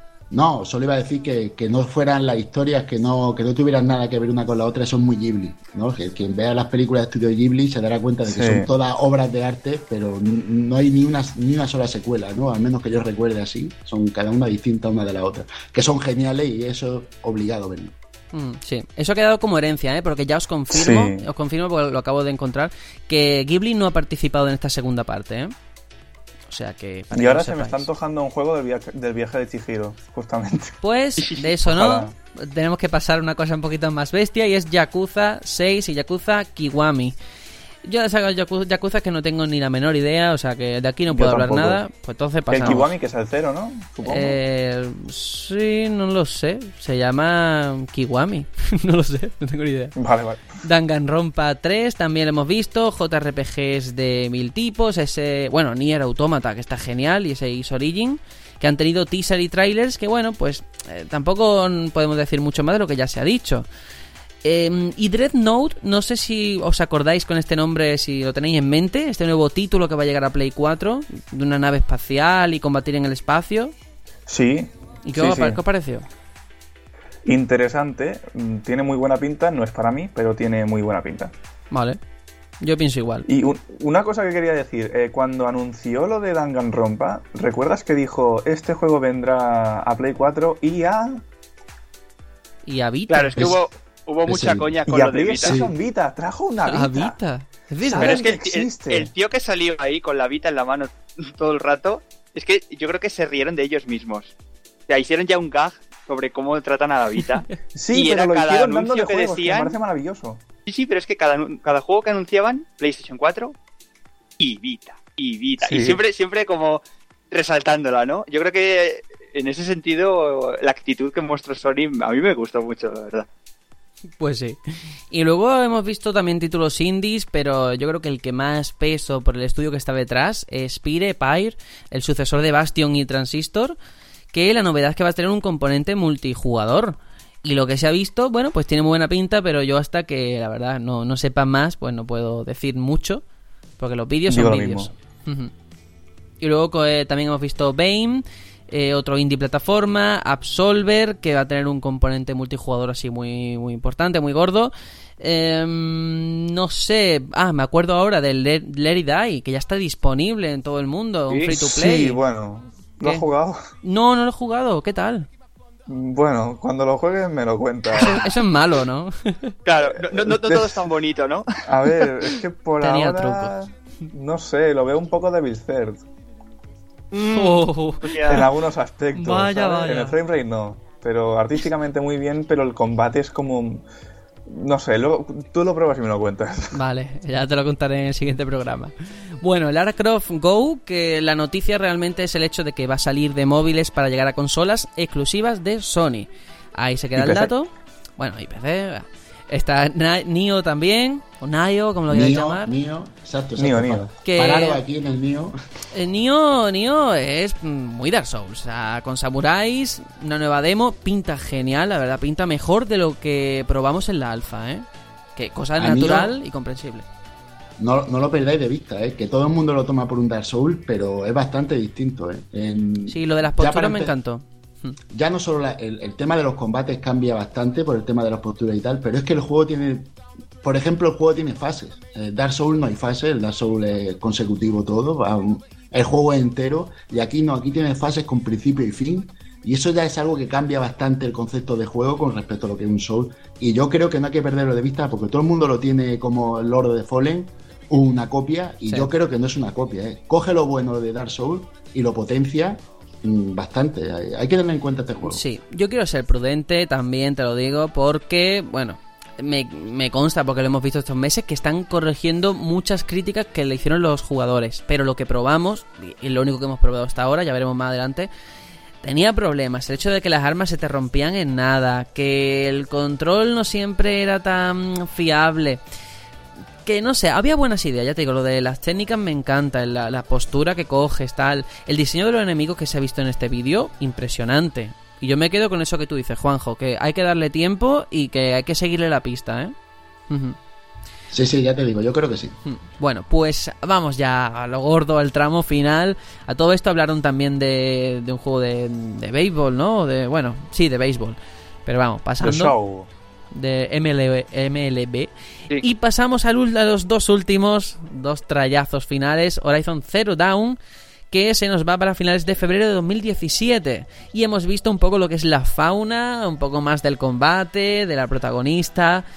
A mí me tiene enamorado este juego, ¿eh? Me tiene enamorado. Y, y un detalle importante, o ya son elucubraciones mías, pero me parece a mí que las entrañas de la Tierra, de ese mundo, van a ser muy importantes, ¿eh? Es como que ahí hubiera como una especie de laboratorios o algo así donde se crean esos dinosaurios, uh, esas bestias tecnológicas. No sé, esa última escena final metiéndose como en una cueva. Mmm, veremos, veremos, ¿eh? Puede ser muy interesante. Pues sí. Pinta muy bien.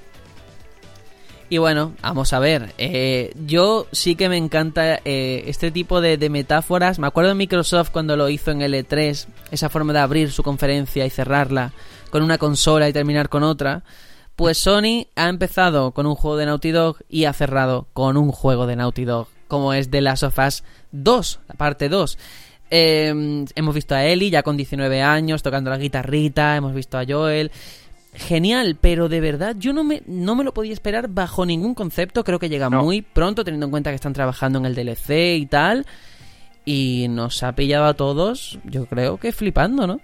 Sí, ya dijeron que estaba, que esto era muy early development, que era, estaba en pañales, no eh, Tan early, yo creo que están pidiendo los componentes del PC con lo que lo van a hacer, o sea que imagínate si estará early. No, pero no sé. Yo cuando vi el logo de los, de los Luciérnagas fue en plan, sí, oh Dios. Ya está. Sí. Es que no, no han mostrado el juego realmente. Han mostrado ahí un, una CG, que vamos, que lo que es para lo que es, que ponerte el hype por las nubes. Y, y decirte que lo vamos, están haciendo. Exacto, sí. que, que, puede Pero con eso con... me vale, ¿eh? Exacto, exacto. Sí, que puede pasar como con Final Fantasy VII. Te saco una, una CG y ahora, no, de aquí a que saque el juego. Uh -huh juegos para 2018 mínimo. ¿eh? Que además había gente esperando, esperando cosas de, de, Final Fantasy VII, ¿eh? que yo no sé qué se habrían fumado para esperar algo de Final Fantasy VII ahora. Pero bueno, de este de las Us, a mí, esto es muy personal, ¿eh? mi opinión, pero a mí mm -hmm. es que el primero me gustó, pero no me parece esa obra de arte que dice la gente. Yo, y ya digo, va por gusto, ¿eh? a mí me hubiera gustado que hubiera hecho una cosa nueva y no seguir esta saga, pero la verdad, si se le ocurre a nivel de guion, que creo que es el fuerte de Naughty Dog, pues, oye, chapó, la verdad. Pues, no, hay, pues mucha, yo... hay, mucha, gente deseando saber qué pasaba después. Entonces, claro, pues sí, porque termina, termina abierto. Mm. Mm. Yo es que creo que este juego es de lo mejor de la anterior generación, ¿eh? uh -huh. para mi gusto. Yo sé que hay gente que con, solo lo considera bueno o muy bueno, para mi gusto es sobresaliente y, y un, vamos, para mí fue el que hizo que Play 3 acabara también la, la anterior generación, porque sí. iba mal, el equipo se la comía y este juego le dio el espaldarazo, ese roof final que hizo que Play 3 al final pasara la cinta un, un segundo antes sí. que, Yo creo que, que hay que jugarlo. equipo 360. Hay que jugarlo. Sí, un juego, viendo, un juego obligado. Viendo cómo ha salido Uncharted 4, este de las Us parte 2, me ponen los dientes largos y, y, me da pena no tener una Play 4. bueno, rápidamente por cerrar, porque vamos justitos de tiempo, necesito que me digáis qué os ha parecido, si hay que ponerle una nota a este PlayStation Experience y con qué juegos quedáis de todos los presentados. A ver, Tony, vamos a empezar contigo. Eh, nota 9, porque, joder, es que lo han hecho muy bien. es que lo han hecho muy bien, han rescatado mascotas antiguas. Han Pareció mostrado E3 esto, lo de ¿eh? Crash. Han, sí, sí, es, es, un E3 mini de ellos. eh, de Last of Us, o sea, empezar con Naughty Dog, acabar con Naughty Dog, me parece brillante. Uh -huh. Los indies mostrados eran interesantes. Bueno, no han venga, hecho esto abrevia, de, por favor, Tony. Abrevia, porque no tenemos vale. tiempo. Vale, pues es un 9. ¿Y con qué juego me quedo? Sí. Eh, pues seguramente me quedo. De Last of Us 2 no ha mostrado nada de gameplay, con lo cual me quedo con Uncharted de Last eh, Legacy. Legacy. Vale, muy bien. Eh, Aitor, por tu parte, ¿qué? Yo comparto la nota con Tony. Mm, mi juego me quedo con The Last of Us, es que Eli puede conmigo. Lo siento mucho, aunque sea solo una cinemática. Y, y, me alegro, o sea, no entiendo cómo lo han enseñado, por eso nos pilló a todos de sopetón, que lo enseñan aquí y no en un E3 de verdad. Pero me gustó mucho eh, que hubiera juegos de mucho tipo, tanto occidentales como orientales. Mucho juego japonés que no se olviden de, de este uh -huh. mercado. Pues. A todos. Sí. Todo para... Nos quedamos entonces con eso. Eh, Juanjo, uh -huh. quedas tú por tu parte. ¿Con qué te quedas? Y nota. Yo, como nota, si eres usuario y tienes una Play 4, un 10, creo que no se puede hacer mejor. Y si no tienes Toma una ya. Play 4 y la, ves, y la ves porque la ves y no tiene una Play 4, yo le daría un 8. Porque la ves y te da gusto verla, está muy bien, pero como no la tiene, lo que va a pasar envidia y, y te fastidie, por eso le pondría un 8. y, y, como juego más esperado es Horizon, me parece, vamos, yo por lo menos juego que voy a jugar, es que no sé lo de The Last of Us, no sé cuándo podré jugarlo pero yo este Horizon lo espero con, con, amor. Y lo que más me ha gustado de la gala, lo digo así brevemente, o de, la, de, este, de este evento, es que me parece que Sony está creando ecosistemas, cogiendo franquicias que si no propias, porque Sony no fabrica juegos, eh, no, no, no, crea juegos, pero sí tiene franquicias como Parrapa, como Patapom, tal. Y, está creando ecosistemas. Y eso es algo que Nintendo lo hace muy bien y que si Sony lo, lo, lo sigue haciendo, podrá crearse un ecosistema propio de juegos que le darán le darán personalidad. Sí, personalidad, personalidad. Vale, pues nos quedamos con eso. Eh, yo por mi parte, voy, yo también le doy un 9. Me ha parecido una gran conferencia. Y creo que lo importante es que Sony ya le ha cogido el truco. Ya tiene la técnica, ya sabe cómo hacer presentaciones, además desde hace un par de años, ¿eh? que no aburren. Y lo hemos visto en el E3 y en los PlayStation Experience. Saben que hablar está muy bien, pero no sirve de nada, que lo importante es mostrar chicha, mostrar gameplay y no aburrir al que está en su casa o en la butaca. Y eso me parece que, como han dado con la tecla, genial. Y como juego, me quedo con ese Nino Kuni 2, porque para los amantes de los RPG es que lo vamos a flipar y, cuento los días hasta que salga. Así que nada, lo dejamos aquí. Nos ha quedado un programa más largo de lo normal, pero yo creo que merecía la pena. Y ahora vamos con las despedidas y a contaros ese proyecto que tenemos entre manos, esos premios Toti, que dependen de vuestros votos.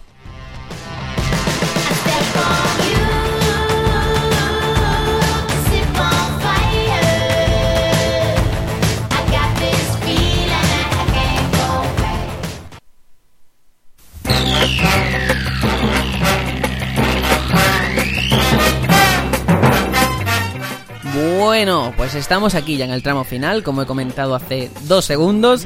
Y antes de ir con las despedidas, voy a comentar lo de los premios Toti para que se entienda. Eh, cuando salga este programa el martes, seguramente ya esté puesta la encuesta. Hemos hecho, al igual que el año pasado, esta vez mucho más currada, nuestros propios Game Awards, estos premios Toti, titulazo of the Year, donde vamos a premiar entre vuestros votos y los nuestros lo que ha sido lo mejor de este año en distintas categorías eh, los nominados salen de nosotros, hemos hecho una votación interna, una criba, y de entre esos nominados, toda la decisión, todo el peso va a ser vuestro, ¿vale? Eh, las bases de cuánto tiempo va a durar, el plazo y tal, lo colgaremos, todavía tenemos que estudiarlo, darle alguna vuelta. Pero creemos que va a merecer la pena, va a estar muy chulo. los premios finales, lo que salga de esa votación, gracias a vosotros, la daremos en ese especial oyentes en directo de enero, que va a merecer mucho la pena. Y ya os digo que las categorías de los premios son muy cachondas. Eh, tenemos, por ejemplo, diciendo un al azar, eh, experiencia más enriquecedora, el juego mejor narrativa, o el premio es mejor que nada, peor juego del año. O sea, hay muchas cosas, merece la pena echarle un vistazo. E incluso tenemos una categoría especial, los premios Toti de la vida, que ahí es vía libre, porque los demás lo hemos elegido nosotros y a lo mejor no estoy de acuerdo en, oye, es que a lo mejor juego del año eh, falta, yo que sé, Dishonored 2, que me encanta. Pues aquí lo podéis meter para que tengáis todo el peso. Y además, junto a esto vamos a hacer un sorteo que lo vamos a explicar perfectamente, muy bien, porque podéis llevaros un juegazo que, ya veréis. Y ahora sí que sí, eh, vamos a pasar a las despedidas. Eh, Tony, ¿qué te ha parecido todo esto? Los King Awards, el PlayStation Experience y el programa en general. Todo maravilloso. ¿Para qué pregunta? Todo maravilloso. Ay, qué bien, qué bien, qué bien. Pues nada, hasta la semana que genial. viene. vale. Aitor, igual, que nos vamos. Pues nada, la verdad es que da gusto hablar de, estos eventos que suceden tan poco, con tanta eh, distancia en el tiempo, pero cuando suceden, pues se nos, nos, faltan los minutos, ¿no? Para, para hablar de ellos. Pero muy bien, muy, muy, muy entretenido todo. Pues sí, yo me quedo también con eso. Juanjo, por tu parte, igual, nos vamos ya hasta la semana que viene. Pues sí, pues sí, muy, muy contento de hablar de, esto. Como ha dicho Aitor, da gusto hablar así con libertad y tranquilo, sin guion, sin vamos a hablar de esto y lo otro, sino de lo que nos gusta, que es de videojuegos y conferencias. Y nada, que esto tendría que ser casi todos los meses. Pues sí. Para cerrar, al igual que hicimos la semana pasada y hacemos siempre, vamos a agradecer a esas personas que han comentado esta semana, le han dado me gusta al, podcast porque sois lo que nos ayudáis a crecer y lo valoramos. Muchas gracias al Anónimo, una semanita más. Hazte una cuenta, por favor, que queremos ponerte nombre. También tenemos a Alejandro Blanco, a Crime y le han dado me gusta y tenemos que citarlos a Bruno Dog, a Sergi Caballero, Javier Caminero, José Sánchez, Crane, Igoru, Globo y nuestro compañero de mala compañía del podcast, Lema. Muchas gracias a todos, nos vemos la semana que viene con más diversión, más fiesta, pero nuestra dosis de videojuegos de siempre.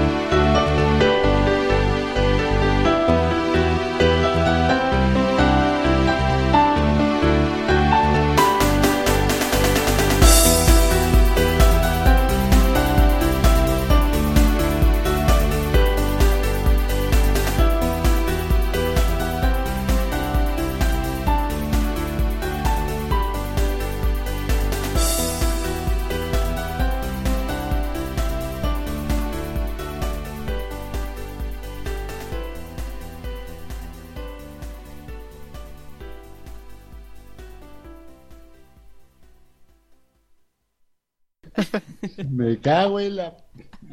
Blood and Wine es una expansión maravillosa, pero una expansión ya está. No empecemos, por favor. No diferenci... No, porque, una... porque un pedo tenga pegatina no es mierda, es un pedo con pegatina. Pues esto es lo mismo. ya.